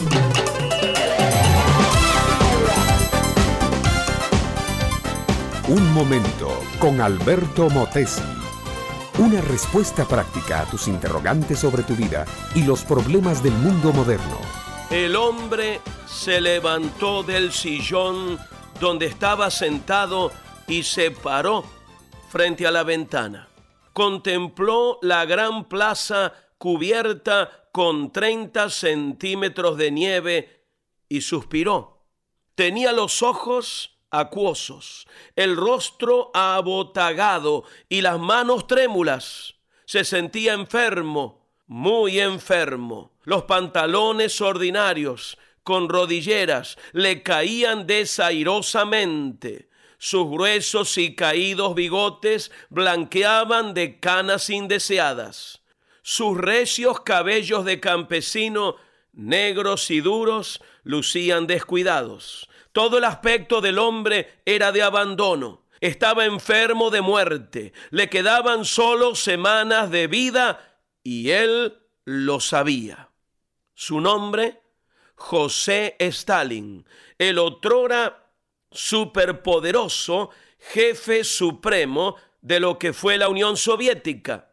Así lo describe un libro escrito por dos investigadores ingleses sobre cómo han sido los últimos días de los hombres poderosos que han habido en la Tierra en los últimos 70 años. Churchill, Roosevelt, De Gaulle, Eisenhower, Franco y muchos más todos hombres que fueron jefes de pueblos y tuvieron en su mano una enorme suma de poder político. Murieron como mueren todos, artríticos, hipertensos, hipocondríacos, caducos, acabados física y mentalmente, destino fatal de todo ser humano. Leo estas cosas y vuelvo a las páginas de mi Biblia para hallar entre los magníficos pensamientos de Dios estas palabras. No sabéis, no habéis oído, nunca os lo han dicho desde el principio, no habéis sido enseñados desde que la tierra se fundó. Él está sentado sobre el círculo de la tierra cuyos moradores son como langostas. Él extiende los cielos como una cortina, los despliega como una tienda para morar. Él convierte en nada a los poderosos y a los que gobiernan la tierra como cosa vana. He leído esto en Isaías capítulo 40. El hombre, mi amiga, mi amigo, puede llegar a ser muy poderoso, puede ser rey, emperador, dictador, conquistador de pueblos, artista, famoso deportista, jefe absoluto de la vida de millones de súbditos, pero él como individuo delante de Dios, ¿qué es? Nada más que un poco de materia animada. Si Dios le quita el aliento, ¿Qué queda de ese superpoderoso varón que ha dominado naciones e imperios, mentes y corazones? Nada más que un cuerpo caduco y arruinado que pronto entra en putrefacción y un alma deteriorada que parte a la presencia divina para dar cuenta de sus hechos, sus títulos, sus pergaminos, sus condecoraciones, sus blasones, todos quedan aquí para convertirse también en polvo. Cuán necesario es adquirir entonces una vida mejor, una vida eterna, abundante, transformada, una vida, mi amiga y mi amigo, que solo Cristo la puede dar. Y para tener esa vida abundante, uno no tiene que ser un poderoso o famoso personaje de la historia, simplemente como seres humanos comunes podemos encontrar en Cristo abundancia, plenitud, paz y seguridad eterna. Este fue Un Momento con Alberto Motesi. Educación que transforma. ¿Te quieres preparar mejor? Visita Facebook y busca Alberto Motesi University. Un minuto con Dios, con el doctor Rolando Aguirre. Creer es esencial para nuestra vida. Creer es el propulsor que nos levanta de algo o el distractor que nos desenfoca en nuestras tareas diarias. Creer no es solo conocimiento, sino conocimiento combinado con fe que resulta en una acción. Sin embargo, creer en su máxima expresión es conocer. Cuando la creencia se transforma en conocimiento, nuestra vida puede llegar a ser totalmente cambiada. Por ejemplo, cuando pasamos por un momento trágico o una prueba difícil en nuestra vida, tenemos la creencia y la fe de que todo saldrá bien de acuerdo a los planes de Dios. Aunque durante el proceso tengamos altos y bajos, dudas, cuestionamientos y demás, al salir de dicha prueba, no salimos solamente creyendo que Dios es real y que puede obrar proezas en nuestras vidas, salimos conociendo al Dios real que hace milagros, calma nuestras ansiedades, ilumina nuestras oscuridades, limpia nuestros pecados, corrige nuestro andar, sana nuestro cuerpo, nuestra alma y nuestro espíritu. Pasamos de una creencia conceptual a un conocimiento vivencial del poder de Dios. La pregunta que surge es, ¿en qué o en quién crees? Si crees solo en ti mismo y en algunos a tu alrededor, saldrás defraudado. Si crees en Dios, nunca más serás igual. La Biblia dice en Juan 11:25, Yo soy la resurrección y la vida. El que cree en mí vivirá aún después de haber muerto. Para escuchar episodios anteriores, visita unminutocondios.org. Vivimos en una época en la que los valores como personas, como ciudadanos y como familia se han olvidado. Como hijos, hermanos y padres, todos podemos dar motivación a fin de hacer de la nuestra una mejor sociedad.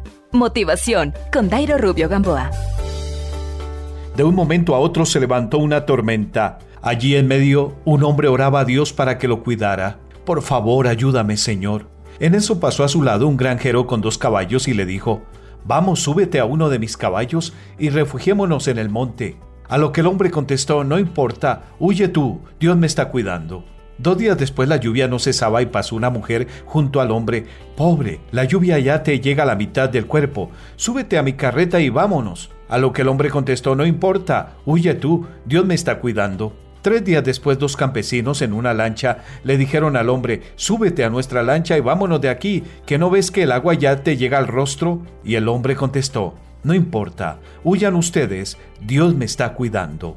Después de aquella inundación el hombre muere y se va al cielo y le dice a Dios, Señor, yo siempre he sido fiel discípulo tuyo, ¿por qué me abandonaste y permitiste que me ahogara? Y el buen Padre Celestial le contestó, Hijo mío, yo nunca te abandoné, te mandé al granjero y no lo escuchaste, luego te envié a la señora y no la escuchaste, y también a los campesinos con la lancha, y no obedeciste. Yo te mandé varios mensajes para que te salvaras, pero fuiste tú el que no los quiso escuchar ni obedecer. Frente a las tormentas de la vida podemos pensar algunas veces que Dios no responde nuestras oraciones.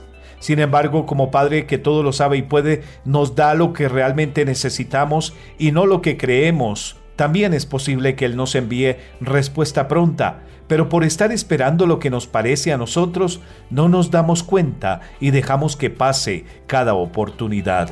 No nos equivoquemos, nuestra oración siempre es escuchada por el Dios amoroso, porque Él librará al menesteroso que clamare, y al afligido quien no tuviere quien le socorra, dice el salmista. Estamos en facebook.com slash motivación a la familia. Motivación con Dairo Rubio Gamboa. Escríbenos a contacto arroba motivación a la familia punto org. En apoyo a la familia de América Latina. Estás escuchando Tiempo devocional, un tiempo de intimidad con Dios.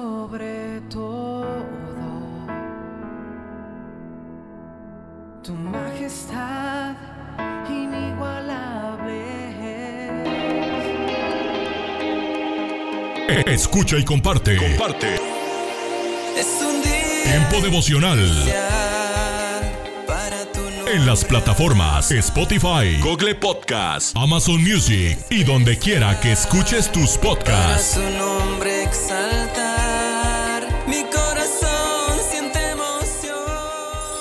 Casa de Oración Santa Fe te invita a sus reuniones. Miércoles 8 pm, domingos 8 am y 11 am. Estamos ubicados. Plaza Santa Fe, Boulevard República de Honduras 104, Interior 9, Hacienda Santa Fe, Tlajomulco de Zúñiga, Jalisco. Casa de Oración Santa Fe, un lugar para adorar.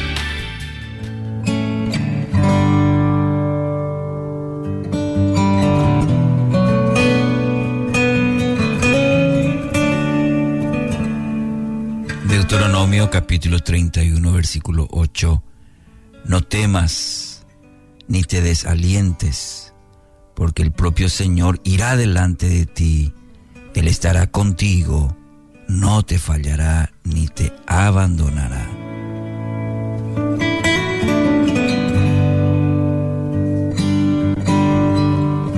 Moisés le había rogado al Señor que no lo dejara morir sin antes ver el pueblo eh, gozando de la seguridad que le otorgaba al poseer un pastor que velara por sus vidas y les guiara en la desafiante conquista de la tierra prometida. Y a Dios le agradó esta petición y le concedió el privilegio de nombrar a Josué delante de todo el pueblo. Moisés no dudó en animar a este nuevo líder a ser valiente y resistirse a toda costa, a liderar desde el temor. Seguramente su exhortación se basaba en su propia experiencia de comprobar una y otra vez que el Señor había sido fiel en sacarlo de las más, las más complejas situaciones.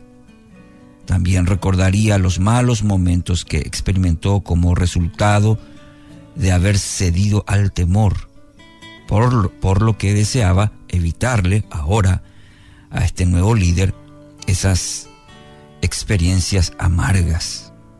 El motivo al que apela Moisés en esta exhortación es que el propio Señor irá delante de ti. Él estará contigo, no te fallará ni te abandonará. Esta convicción se basaba en lo que él mismo también había experimentado. Aún en los peores momentos de rebeldía del pueblo, podía dar testimonio de que el Señor jamás, jamás lo había abandonado. De hecho, él creía que la compañía de Dios era tan importante para el desempeño de un liderazgo efectivo, que se había atrevido a decirle al Señor, si tú mismo no vienes con nosotros, no nos hagas salir de este lugar. ¿Cómo se sabrá que me miras con agrado a mí y a tu pueblo si no vienes con nosotros? Pues tu presencia con nosotros es lo, la que nos separa a mi pueblo y a mí de todos los demás pueblos de la tierra. Esto está en Éxodo 33, 15 al 16, que, que ilustra bastante el corazón de Moisés. Y es bueno, mi querido oyente, que tomemos nota del hecho de que el Señor se compromete a estar siempre con sus hijos. Pero en ningún lugar vamos a observar que promete quitarle las pruebas por las que deberá atravesar. Josué, al mismo eh, que Moisés, debería transitar por momentos de incomprensión, de cuestionamientos, de decisiones también mal tomadas, y también sería testigo del pecado del pueblo. tendría que atravesar también por ello el Señor no le evitaría todos esos infortunios en la vida, en su liderazgo, pero, pero, pero, estaría a la par de Él en cada circunstancia, en cada circunstancia difícil, adversa, para extenderle la gracia, para extenderle la fortaleza necesaria para poder sobrellevar con éxito las pruebas que le tocaría atravesar. Y así como Moisés, como Josué, también es en la mía, también es en la tuya. Entonces es importante que entendamos esta realidad. Se ha hecho popular una forma de presentar el Evangelio en la que se promete a aquellos que se entregan a Cristo una vida sin sobresaltos la palabra, mi querido oyente, sin embargo, nos indica que los que escogemos caminar con Él, con Dios, con nuestro Padre, vamos a ser expuestos aún a mayores pruebas que los que no le conocen. En el mundo tendréis aflicciones, dice la palabra, por darte un ejemplo. En el mundo tendremos aflicciones. No nos pinta un panorama sin problemas, sin sobresaltos. No, este caminar es así, de pruebas. Es parte del precio que debemos pagar por ser sus discípulos. Pero mire, a cambio, Él nos da una vida y una vida en abundancia. Y caminamos hacia esa gloriosa eternidad. Ese es el precio, el precio y este es el resultado de una vida consagrada, el costo del discipulado. Quiero animarte con este texto de Isaías 43.2. Cuando pases por aguas profundas, yo estaré contigo. Cuando pases por ríos de dificultad, no te ahogarás. Cuando pases por el fuego de la opresión, no te quemarás. Las llamas no te consumirán. Que alegre y que fortalezca tu vida en esta mañana su palabra. En el nombre de Jesús. En el libro de Números capítulo 14, verso 9 dice, porque nosotros los comeremos como pan, su amparo se ha apartado de ellos y con nosotros está Jehová, no los temáis. Hoy me gustaría tratar sobre el tema, la fe triunfa sobre el temor. El pueblo de Israel se encontraba en uno de los momentos más cruciales de su vida. Ellos tenían muy frescos los recuerdos de la manera como Dios los había sacado de Egipto, donde a través de los juicios de las diez plagas había doblegado el orgullo de Faraón. De los doce espías que Moisés envió, diez dieron un reporte basado en las circunstancias y no en la fe. Esto hizo que todo Israel desfalleciera en su ánimo. Josué y Caleb fueron los únicos que hablaron con otro espíritu, tratando de infundir el ánimo en el pueblo.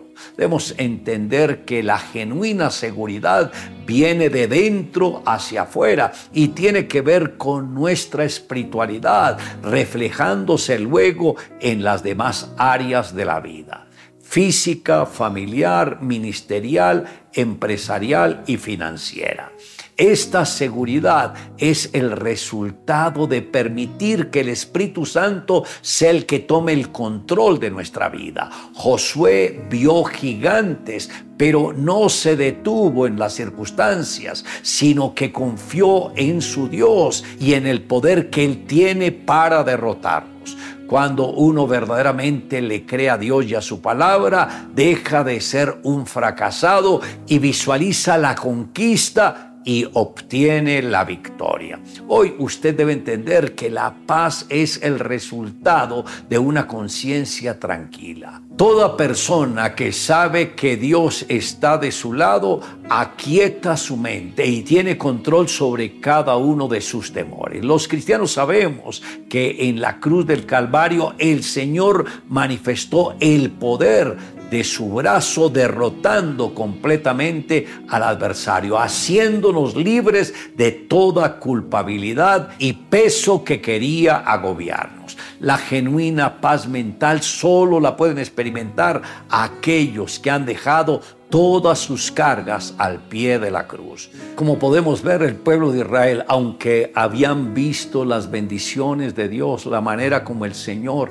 envió las diez plagas, la manera como los sacó en victoria a través de cruzar el mar y salir a otro lado cuando los opositores quisieron levantarse en contra ellos, las aguas se juntaron y todos murieron y en un pequeño momento de prueba todos los corazones de ellos se volvieron contra Dios, como que hablando de que Dios los había desamparado, que Dios no fue fiel, que por qué no los dejó que estuviesen viviendo allá, que para qué los sacaba a estos lugares. Y de esta manera ellos se desconectaron con Dios. Pero en su infinita misericordia, Dios no quiso desaparecerlos de todo, sino que usó a Moisés para que de una manera estratégica fuera guiándolos y dirigiéndolos y su trabajo fue sobrenatural.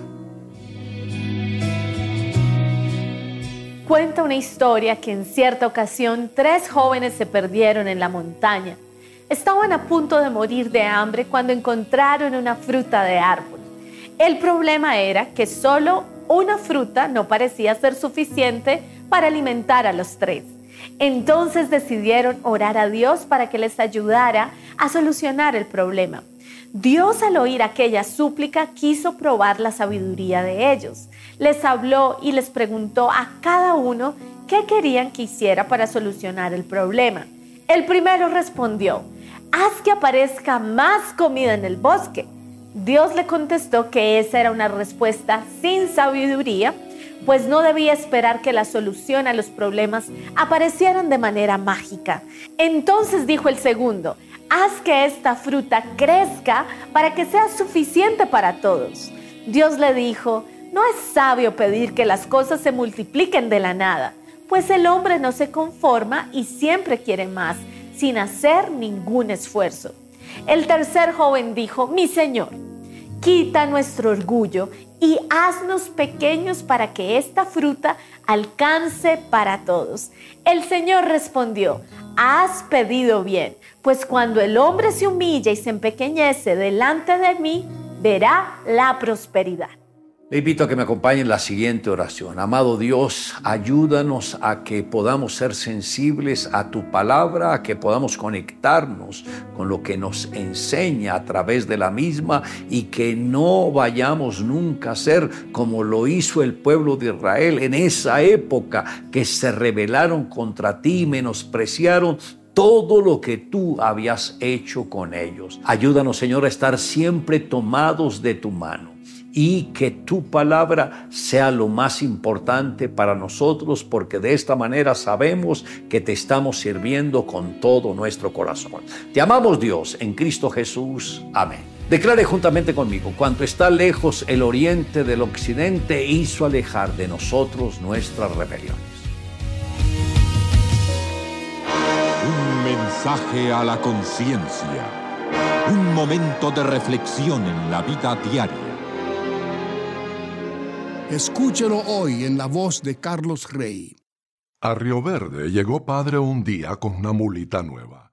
Era un animalito vivo, inquieto, casi todo cabeza, que movía nerviosamente las orejas y el rabo cuando le molestaba algún ruido.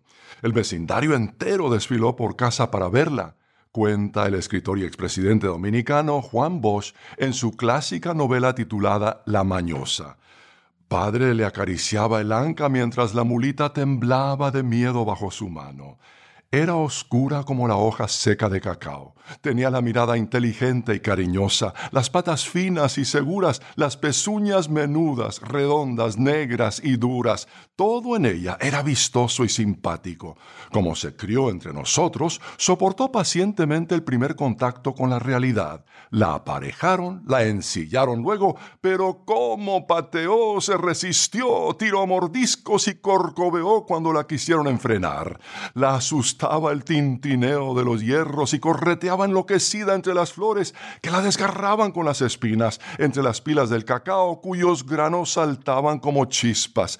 Espumeaba por la boca mientras los ojos parecían salírsele a saltos.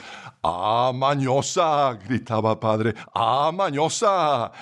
Volvió a mediodía, sudado y rojo y fatigado. No sé cuántos días duró la lucha entre el hombre y la bestezuela. Solo sé que cuando se acostumbró al freno ya tenía nombre, la mañosa, y que fue para nosotros como el de alguien de la familia.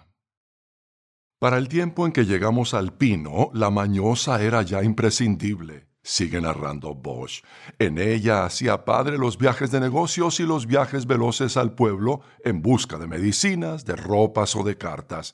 Mero la quería entrañablemente, la acariciaba, le hablaba como a persona y confesaba que entre comprarle creolina al animal o esencia a la novia, prefería lo primero si el dinero no le alcanzaba para las dos cosas.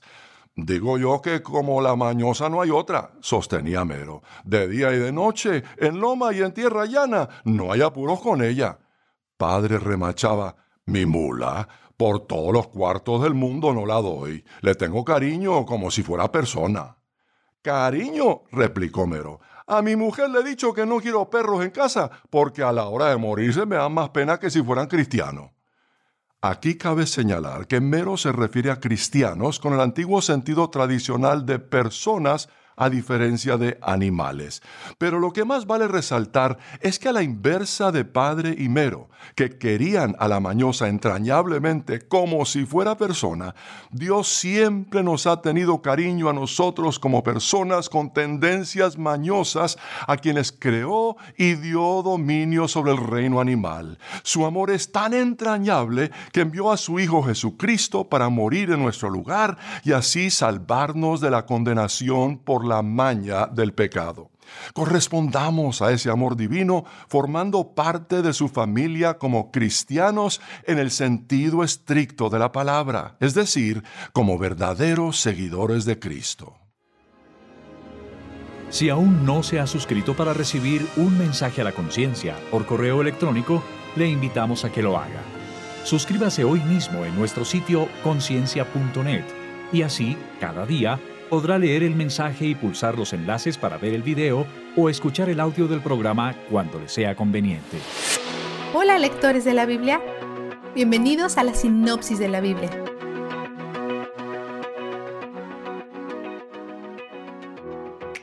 Hoy pasamos tiempo tanto en el norte de Israel como en el sur de Judá, comenzando en el norte con el malvado rey Acab.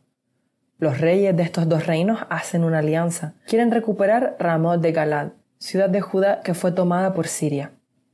Antes de planear una estrategia, Josafat pregunta si pueden buscar el consejo de Dios, una movida inteligente. Acab llama a 400 profetas y todos dicen que Dios le dará éxito a Israel. Pero Josafat quiere una segunda opinión. Acaban de consultar a 400 profetas que están todos de acuerdo. Entonces, ¿por qué necesita otra opinión? Algo que el texto original sugiere es que estos profetas no le preguntaron a Yahweh. Es casi seguro que son los mismos 400 profetas de Aserá, mencionados en Primera de Reyes 18-19. ¿Recuerdas cómo Acab tenía 450 profetas de Baal y 400 profetas de Aserá cuando fue a encontrarse con Elías para el enfrentamiento en el Monte Carmelo? Solo llegaron los 450 profetas de Baal y Elías los mató, pero nunca escuchamos nada de los 400 profetas de Aserá. Es casi seguro que estos son esos profetas. El malvado rey Acab de Israel no parece comprender completamente el concepto de seguir a Yahweh, a pesar que se arrepintió ante la amenaza de muerte y el sabio rey Josafat de Judá parece discernir sobre eso, por lo que busca la opinión de Dios. Acab dice que pudieran preguntarle al profeta Micaías, pero este no es del agrado de Acab porque nunca le dice lo que quiere escuchar. Algunos comentaristas creen que fue Micaías quien fue golpeado intencionalmente antes de hablar con Acab. Micaías le dice a Acab, Ataque su majestad a Ramot de Galad y vencerá, porque el Señor le entregará en sus manos. Acab no le cree porque parece demasiado bueno para ser verdad, especialmente viniendo de Micaías. Así que prácticamente le dice, ¿estás bromeando? Y ahí es cuando las cosas se vuelven confusas. Micaías había estado burlando del rey y sus profetas, pero esta vez le dice directamente, los espíritus malignos le pidieron permiso a Yahweh para engañar a Acab mintiendo a través de los 400 profetas. Los espíritus malignos están sujetos a la autoridad de Dios. Están atados y solo pueden hacer lo que Dios permite y lo que últimamente encaje en su plan soberano. Y el plan de Dios, como ya lo había mencionado, es eliminar al rey Acab y su familia. El medio por el cual Dios planeó hacer eso es a través de esta guerra, y los falsos profetas profetizaron falsamente. Israel se encontrará con el desastre y Acab morirá en la batalla. Por supuesto, a Acab no le gusta esto en absoluto, por lo que tiene a Micaías encarcelado. Cuando Acab y Josafat se asocian para la guerra, Acab trata de ser tramposo. Él planea usar un disfraz y le dice a Josafat que use su túnica real, lo cual lo convertirá en el perfecto tiro al blanco. Josafat está de acuerdo con este plan. El plan de Acab de disfrazarse parece funcionar al principio porque los arqueros sirios persiguen a Josafat con su túnica real, pero dejan de perseguirlo cuando se dan cuenta que no es Acab. Luego, uno de los arqueros dispara al azar una flecha que golpea y mata a Acab. Y los eventos que rodearon su muerte se desarrollan de la forma en que Micaías profetizó hoy y Elías profetizó ayer. Su hijo Ocosías toma el trono después de él. Hace lo mismo que Acab nuevamente. Adora a Baal y es malvado en todas las formas en que su padre lo era. Su hijo Ocosías toma el trono después de él. Hace lo mismo que Acab nuevamente. Adora a Baal y es malvado en todas las formas en que su padre lo era. ¿Cuál fue tu vistazo de Dios? Sin embargo, alguien disparó su arco al azar e hirió al rey de Israel entre las piezas de su armadura. Segunda de Crónicas 18:33. Dios se enfoca en cumplir su plan, nada lo frustra. No es el disfraz de Acab, ni es el hecho que el sirio confunda a Josafat con Acab, y ni siquiera el llamado a dejar de disparar, ya que el único hombre que no deja disparar golpea precisamente al mismo hombre que Dios designó para morir en el mismo lugar que lo mataría. El hombre puede haber disparado su arco al azar, lo cual también se puede traducir en su inocencia, o incluso por accidente, pero eso solo demuestra que nada es aleatorio en lo que respecta a Dios. Él es muy intencional. Él escucha el clamor de los justos. Él aniquila a los malvados y él no puede ser detenido. Qué gran consuelo. Él es donde el júbilo está. La sinopsis de la Biblia es presentada a ustedes gracias a B-Group, estudios bíblicos y de discipulado que se reúnen en iglesias y hogares alrededor del mundo cada semana.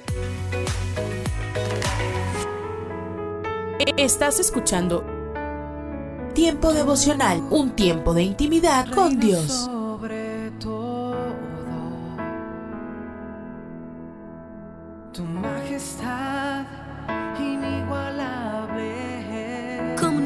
Servirte, Dios, si tú eres Eh, Escucha y comparte. Comparte. Si estuviera en el fondo del mar, Tiempo devocional. tú me salvarás.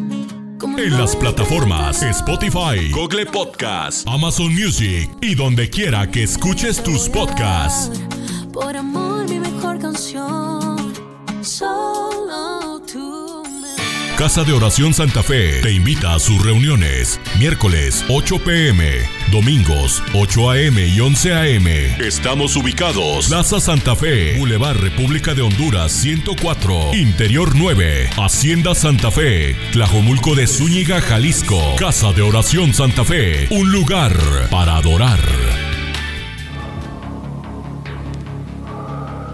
En las nubes de la incertidumbre, el dolor y el desaliento, surge un rayo de esperanza en la voz internacional de la radio de Guillermo Villanueva.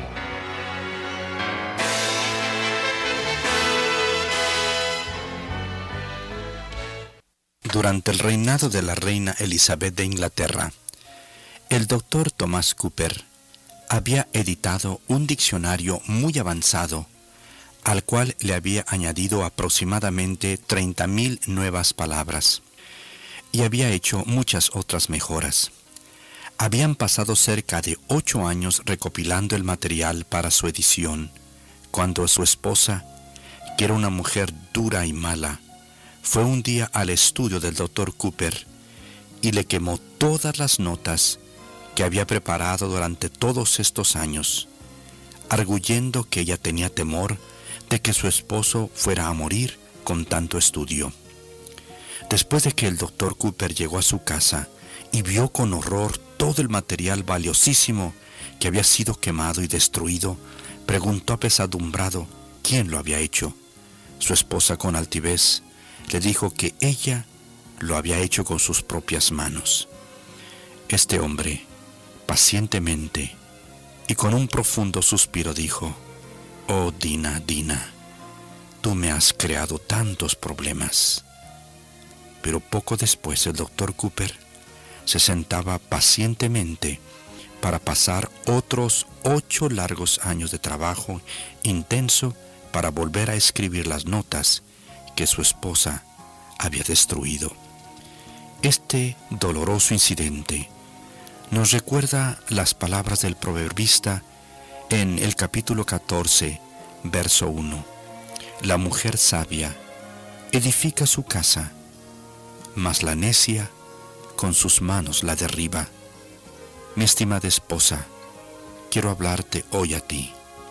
Tú puedes construir o destruir tu hogar, así lo dice la palabra de Dios. Puedes destruir tu hogar, un hogar que podía haber permanecido firme cuando no reconoces el haber obrado mal. Es muy importante al obrar mal que lo reconozcas para que puedas edificar tu hogar.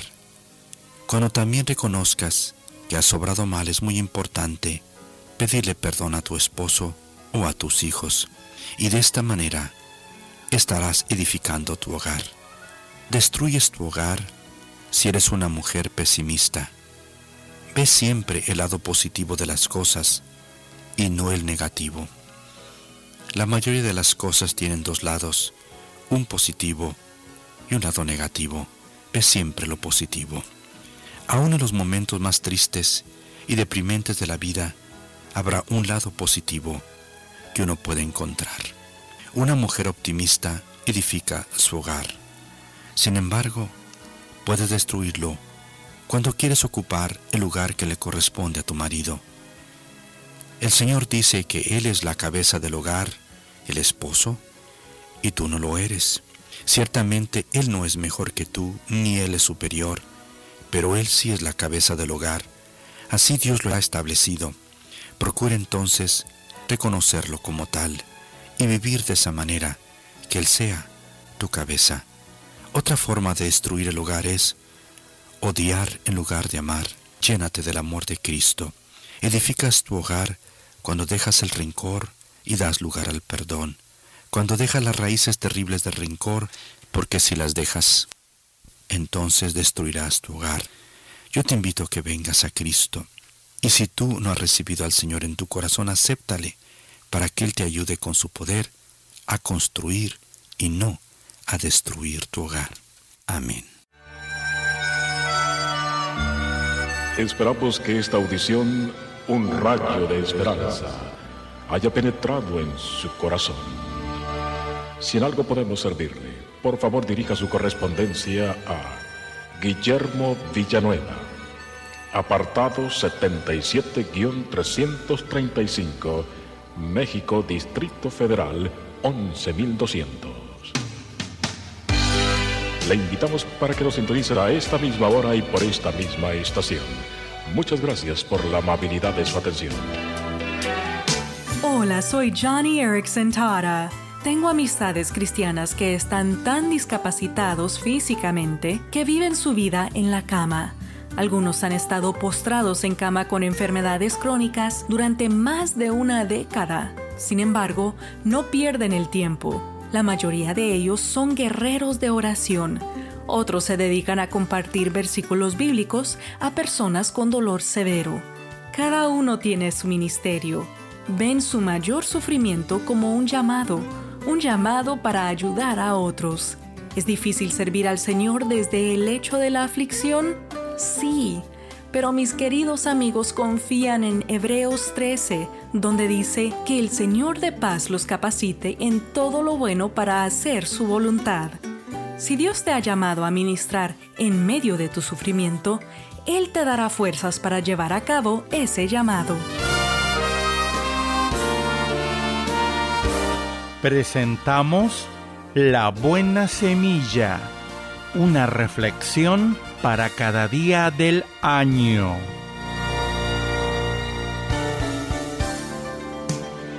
La buena semilla para hoy se encuentra en Job 21:25 y 22:21. Y este otro morirá en amargura de ánimo y sin haber comido jamás con gusto. Vuelve ahora en amistad con él y tendrás paz y por ello te vendrá bien. La reflexión de hoy se titula Receta para la felicidad. En un debate sobre la película Las recetas para la felicidad, un participante dio su punto de vista personal. No creo que haya una receta en particular. La felicidad está hecha de bienestar, de pequeños detalles, creo que es más fácil hablar de desdicha que de felicidad. Esta afirmación muestra cierta incomodidad en su autor. Con ella puede entenderse que él nunca ha experimentado nada mejor que pequeñas satisfacciones sin futuro. Sin embargo, la palabra felicidad evoca algo más que placeres efímeros que no llenan el corazón de forma permanente. La Biblia nos dice que el Dios bendito, 1 Timoteo 1:11, quiere comunicar su felicidad a todos los que sienten el vacío y la futilidad de la vida en la tierra.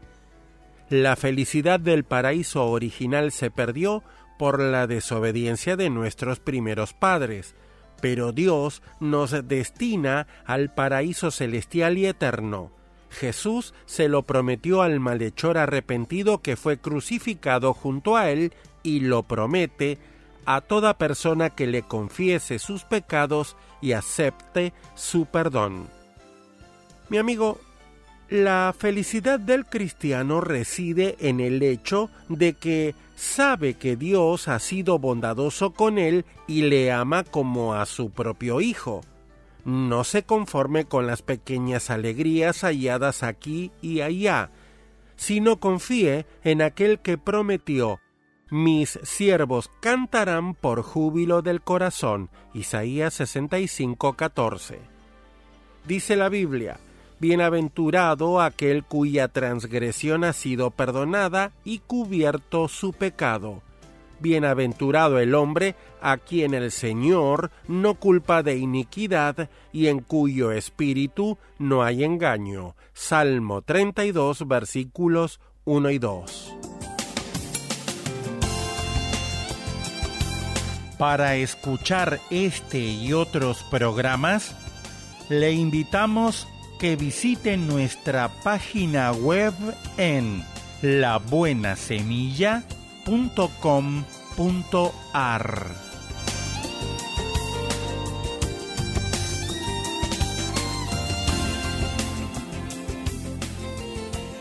Hoy, en Ecos del Pasado. Vida para quien está muerto.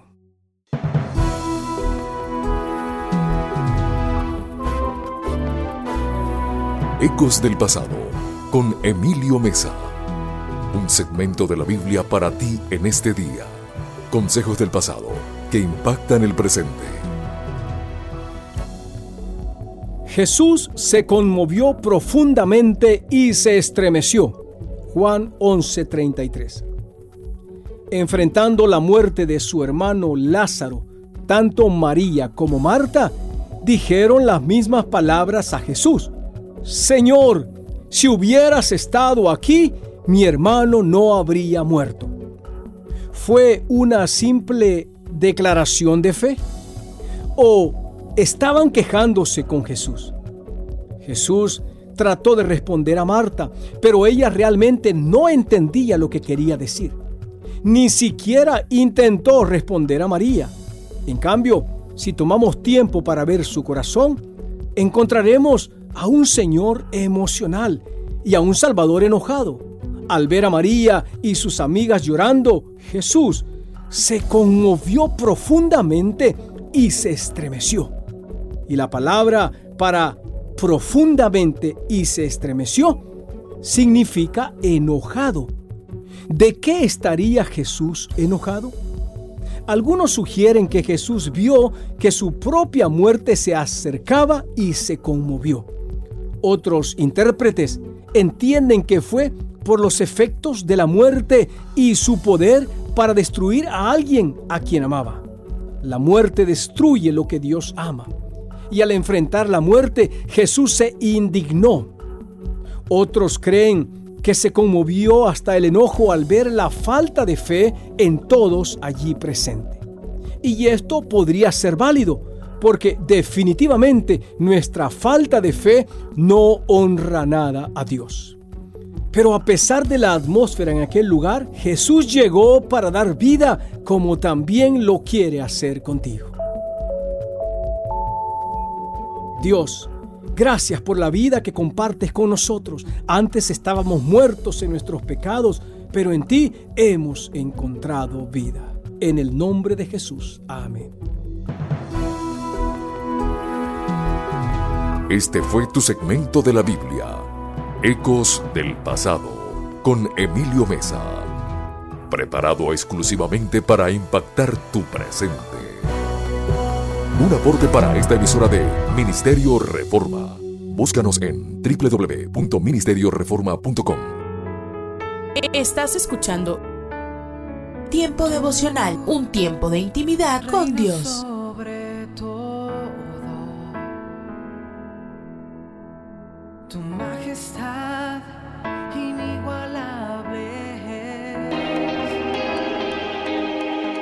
Escucha y comparte. Comparte.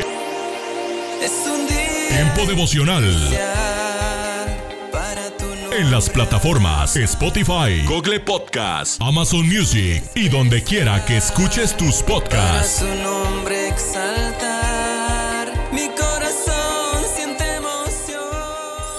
Casa de Oración Santa Fe te invita a sus reuniones. Miércoles 8 pm, domingos 8 am y 11 am. Estamos ubicados. Plaza Santa Fe, Boulevard República de Honduras 104, Interior 9, Hacienda Santa Fe, Tlajomulco de Zúñiga, Jalisco. Casa de Oración Santa Fe, un lugar para adorar. Esto es la palabra para ti hoy. Y la palabra para ti hoy es No existen tareas insignificantes, escrita por Bob Gass. En 1 de Corintios 10:31 leemos, Cualquier cosa que hagan, háganlo todo para la gloria de Dios. Y David lo dijo así, Prefiero dedicarme a barrer tu templo que convivir con los malvados. En Salmos 84:10. En ese sentido, Johnny Erickson Tada escribió, Elsie está a cargo de un hogar cristiano para jovencitas que han dejado atrás sus vidas de prostitución y drogadicción en las calles de Hollywood. Elsie camina por las calles, habla del Evangelio y se gana a estas jovencitas para Cristo. Si están recién convertidas, desean realmente cambiar sus vidas y comprometerse con nuevas responsabilidades. Si lo hacen, tienen un lugar en el lugar de Elsie. Pam es una de esas convertidas. Una cristiana con un espíritu dulce que lleva las cicatrices de peleas callejeras y agujas de heroína. Qué pena, ¿verdad? Sus brazos están cubiertos con tatuajes. Ellos pudieron sentir su alegría y profundo agradecimiento cuando les explicó su rol. Yo estrego los inodoros y los baños, ese es mi trabajo y me encanta. Esta joven estaba tan agradecida de tener estructura en su vida, seguridad a su alrededor y un trabajo honrado en el reino de Cristo, que su deleite en limpiar los inodoros nacía de una conciencia clara de su rol en ese cuerpo de Cristo. Pocos cristianos tienen un trasfondo como el de Pam, pero todos los días cada uno de nosotros se sube las mangas para cumplir tareas básicas e insignificantes, como cambiarle el aceite al auto, cambiar los cartuchos de tinta de la impresora o cambiar pañales, tal vez los de un padre envejecido. ¿Cuál es tu actitud hacia esas tareas insignificantes? Porque déjame decirte que cuando adoras al Señor con regocijo, como dice Salmo 100, encuentras alegría en los quehaceres cotidianos porque recuerdas para quién estás trabajando.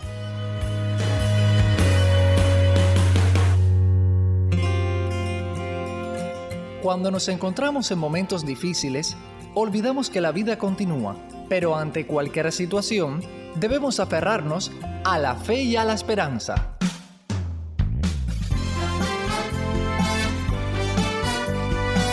Meditaciones y comentarios con el pastor Alberto González en Mensajes, de, fe y Esperanza. Un saludo cordial desde La Habana, Cuba.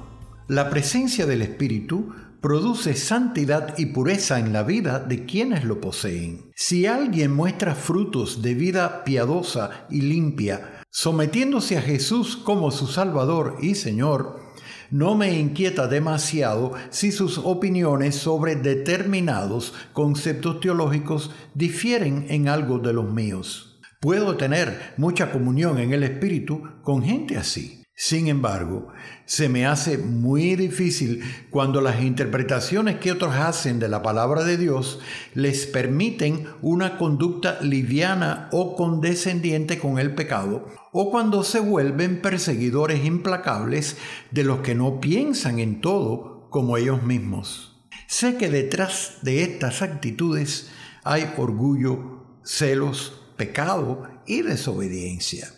Nuestra lucha no es contra seres humanos, mucho menos con quienes amen a Cristo y le obedezcan como su Salvador y Señor. A mis hermanos en la misma fe debo amarlos, orar intensamente por ellos, disfrutar su compañía, comprendiendo que las diferencias que a veces mostramos están condicionadas, moldeadas o delimitadas por nuestra cultura eclesiástica de origen o por sus propias experiencias de vida. Cristo no es posesión exclusiva de ninguna denominación o escuela de pensamiento teológico. Él dijo, muy regocijado en el Espíritu, algo que suele emocionarme muchísimo. Yo te alabo, oh Padre, Señor del cielo y de la tierra, porque escondiste estas cosas de los sabios y entendidos y las has revelado a los niños. Setenta y dos de sus discípulos habían regresado de un viaje misionero donde lucharon con las tinieblas espirituales y las vencieron. Jesús les advirtió que no se gozaran en sus éxitos, sino en que sus nombres estuvieran escritos en los cielos. Lo que da valor a nuestras vidas cristianas es la veracidad y legitimidad de la fe que profesamos, no la magnitud de las victorias que obtengamos, las obras que hagamos o el conocimiento teológico que alcancemos. La fe sencilla y tierna en Cristo, como la de los niños, podrá ser elemental para la mente sofisticada de algunos, pero es la fe salvadora la que nos une no solo al Señor, sino también a todos aquellos que obedecen a Cristo con un corazón sincero. Tras largos años de ministerio, reconozco cuánto he aprendido y cómo han bendecido mi vida hermanos y hermanas de fe muy sencilla que fueron salvados y formados en otras tradiciones cristianas. Es precisamente la fe sencilla en Cristo la que nos permite resistir en el día malo, en la lucha encarnizada que cada creyente mantiene durante su peregrinaje terrenal y que no terminará hasta que todos lleguemos a la presencia del Señor. Acabas de escuchar una emisión más de Mensajes de Fe y Esperanza. Puedes escribirnos por correo postal a la siguiente dirección P.O. Box 8700, Cari, NC 27512, Estados Unidos. También puedes enviar un correo electrónico a feyesperanza@transmundial.org. Gracias por la sintonía y la esperamos en el próximo programa de Mensajes, de, fe y esperanza.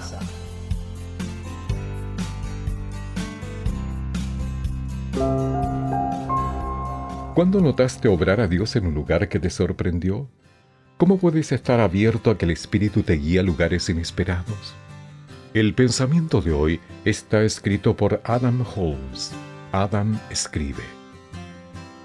Hace poco me encontraba en un lugar que había visto en películas y televisión innumerable cantidad de veces. Hollywood, California. Allí, en las laderas de Los Ángeles, esas enormes letras blancas se extendían con orgullo mientras las veía desde la ventana de mi hotel. Luego noté otra cosa. Abajo a la izquierda se destacaba una cruz.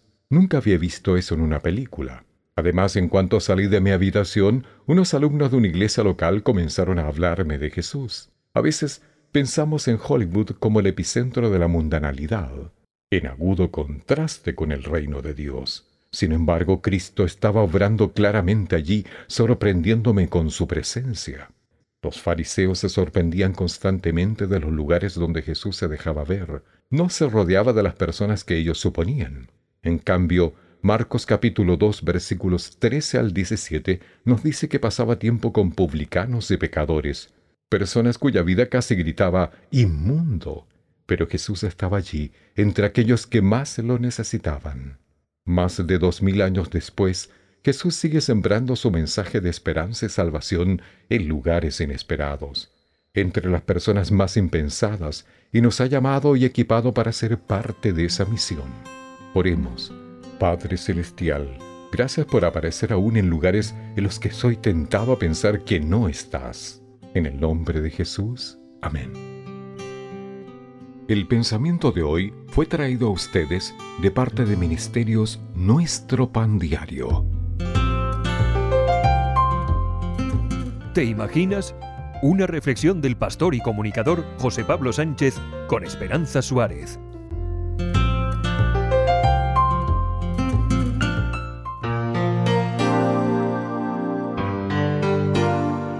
Jason Brown fue uno de los jugadores de fútbol americano más cotizados. Su último equipo pagó 37 millones de dólares por su contrato, pero cuando estaba en uno de los momentos culminantes de su carrera, colgó las botas, vendió su mansión, se compró una granja lejos de la ciudad y allí se mudó con su familia para ser granjero.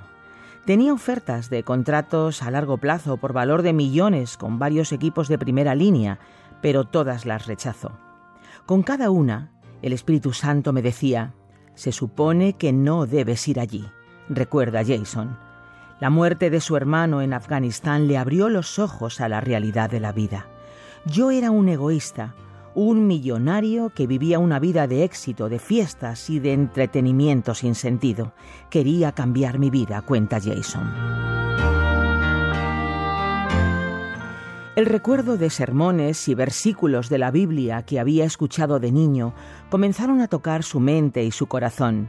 Fue especial el texto de la primera carta a Juan en el Nuevo Testamento, en el capítulo 3, versículo 16, que dice, En esto conocemos lo que es el amor, en que Jesucristo entregó su vida por nosotros.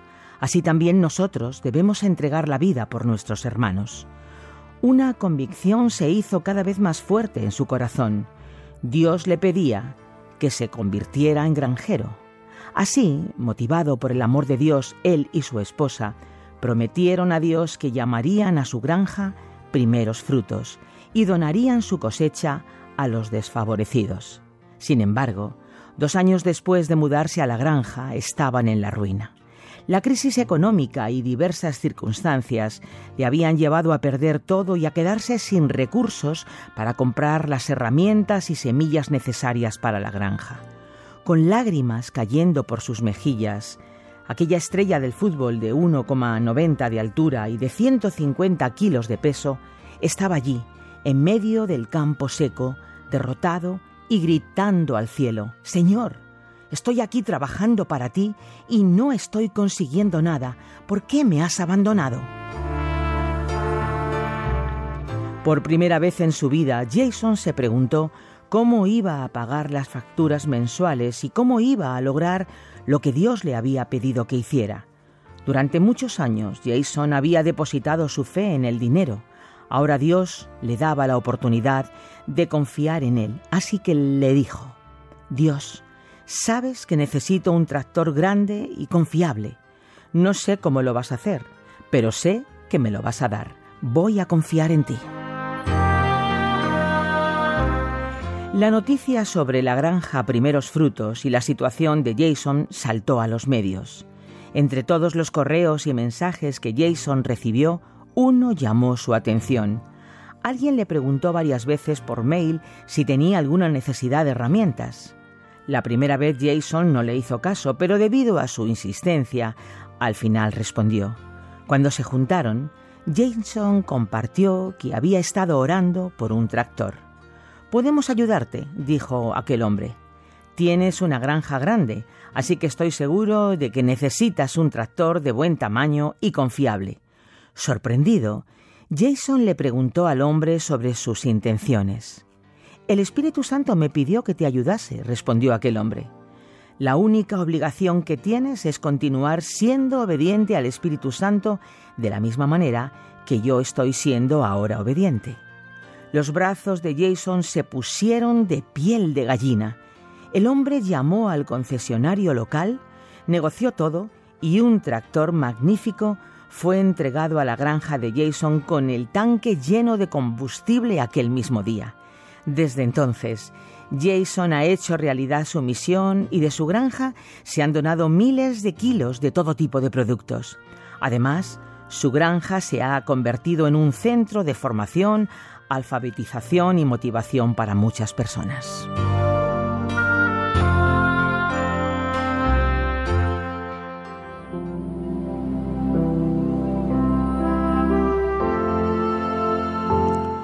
¿Te imaginas escuchar la voz de Dios pidiéndote que vendas todo y te marches al campo para ser granjero cuando estás en la cima de tu carrera profesional ganando millones?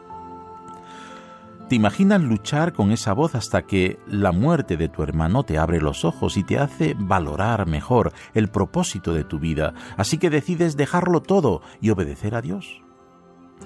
¿Te imaginas que la granja fracasa después de invertir todo tu dinero y tus sueños se convierten en pesadillas, verte en la miseria sin recursos para avanzar y allí, de rodillas en el suelo, clamas, Dios, ¿por qué me has desamparado?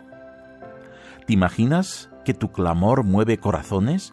Los medios de comunicación se interesan por ti, un desconocido te regala un tractor y un montón de voluntarios vienen a tu granja para ayudarte a cumplir tu sueño.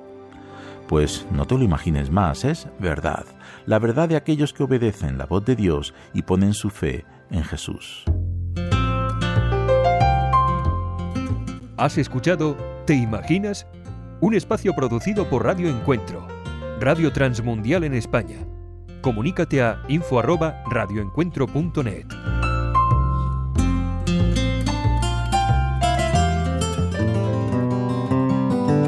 pensaron que la invasión de Ucrania llevaría de tres a cinco días. Esa fue la predicción incluso de nuestro personal militar, ya que debido a la diferencia de tamaño del ejército ruso y las fuerzas ucranianas terminaría muy rápidamente. Como sabemos ahora, ha sido una parte asombrosa de la historia moderna. Y de repente el mundo supo de un comediante que se había convertido en presidente de Ucrania y Volodymyr Zelensky se ha convertido en un héroe en todo el mundo. Alguien lo llamó Churchill con camiseta. Y todo lo hemos visto y escuchado cuando firmemente decidió que no se retiraría, que no desaparecería, y cuando el gobierno estadounidense le dijo te sacaremos de allí, porque había tres escuadrones de ajusticiamiento acechándolo, él dijo no necesito que me saquen. Recuerdan, necesito municiones y estaba allí para quedarse. Debido a que un hombre no se retiró, eso inspiró a una nación a luchar y al mundo a ir a ayudarles. Hoy quiero tener una palabra contigo acerca del tema negarse a retirarse. Nuestra palabra para hoy de la palabra de Dios viene de Josué 1 en el Antiguo Testamento. Josué había asumido el nuevo mando de los hijos de Israel y, oye, tenía obstáculos y riesgos por delante.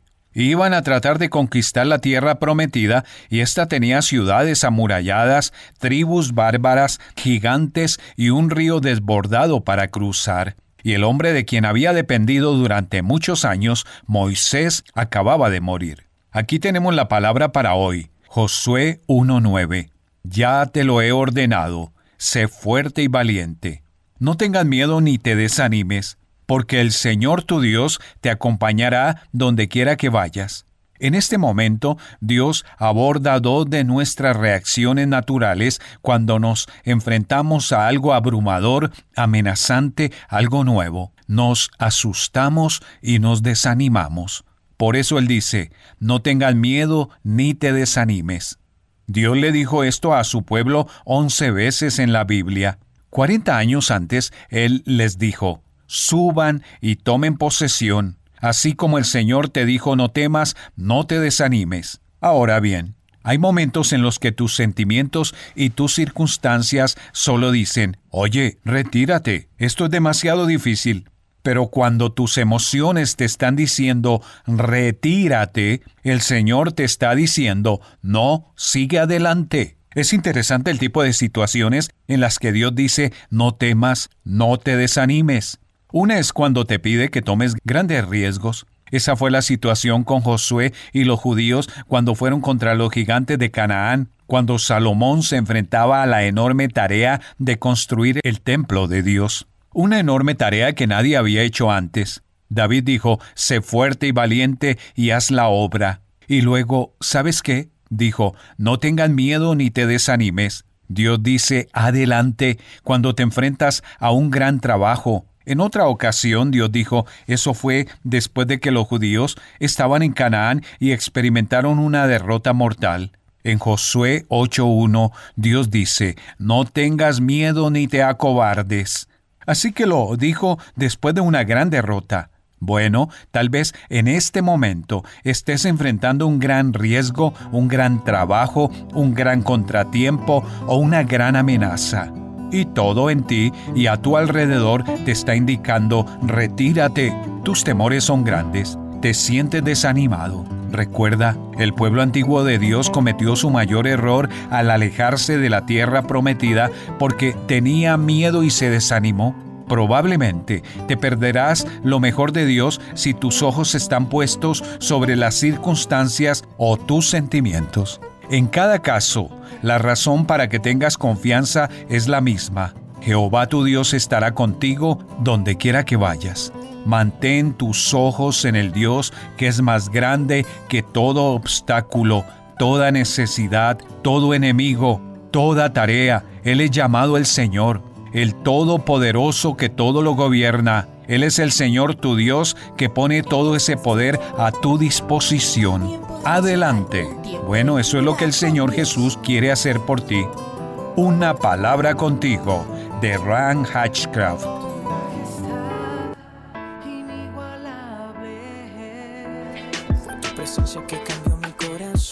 Escucha y comparte. Comparte. Tiempo devocional en las plataformas Spotify, Google Podcast, Amazon Music y donde quiera que escuches tus podcasts.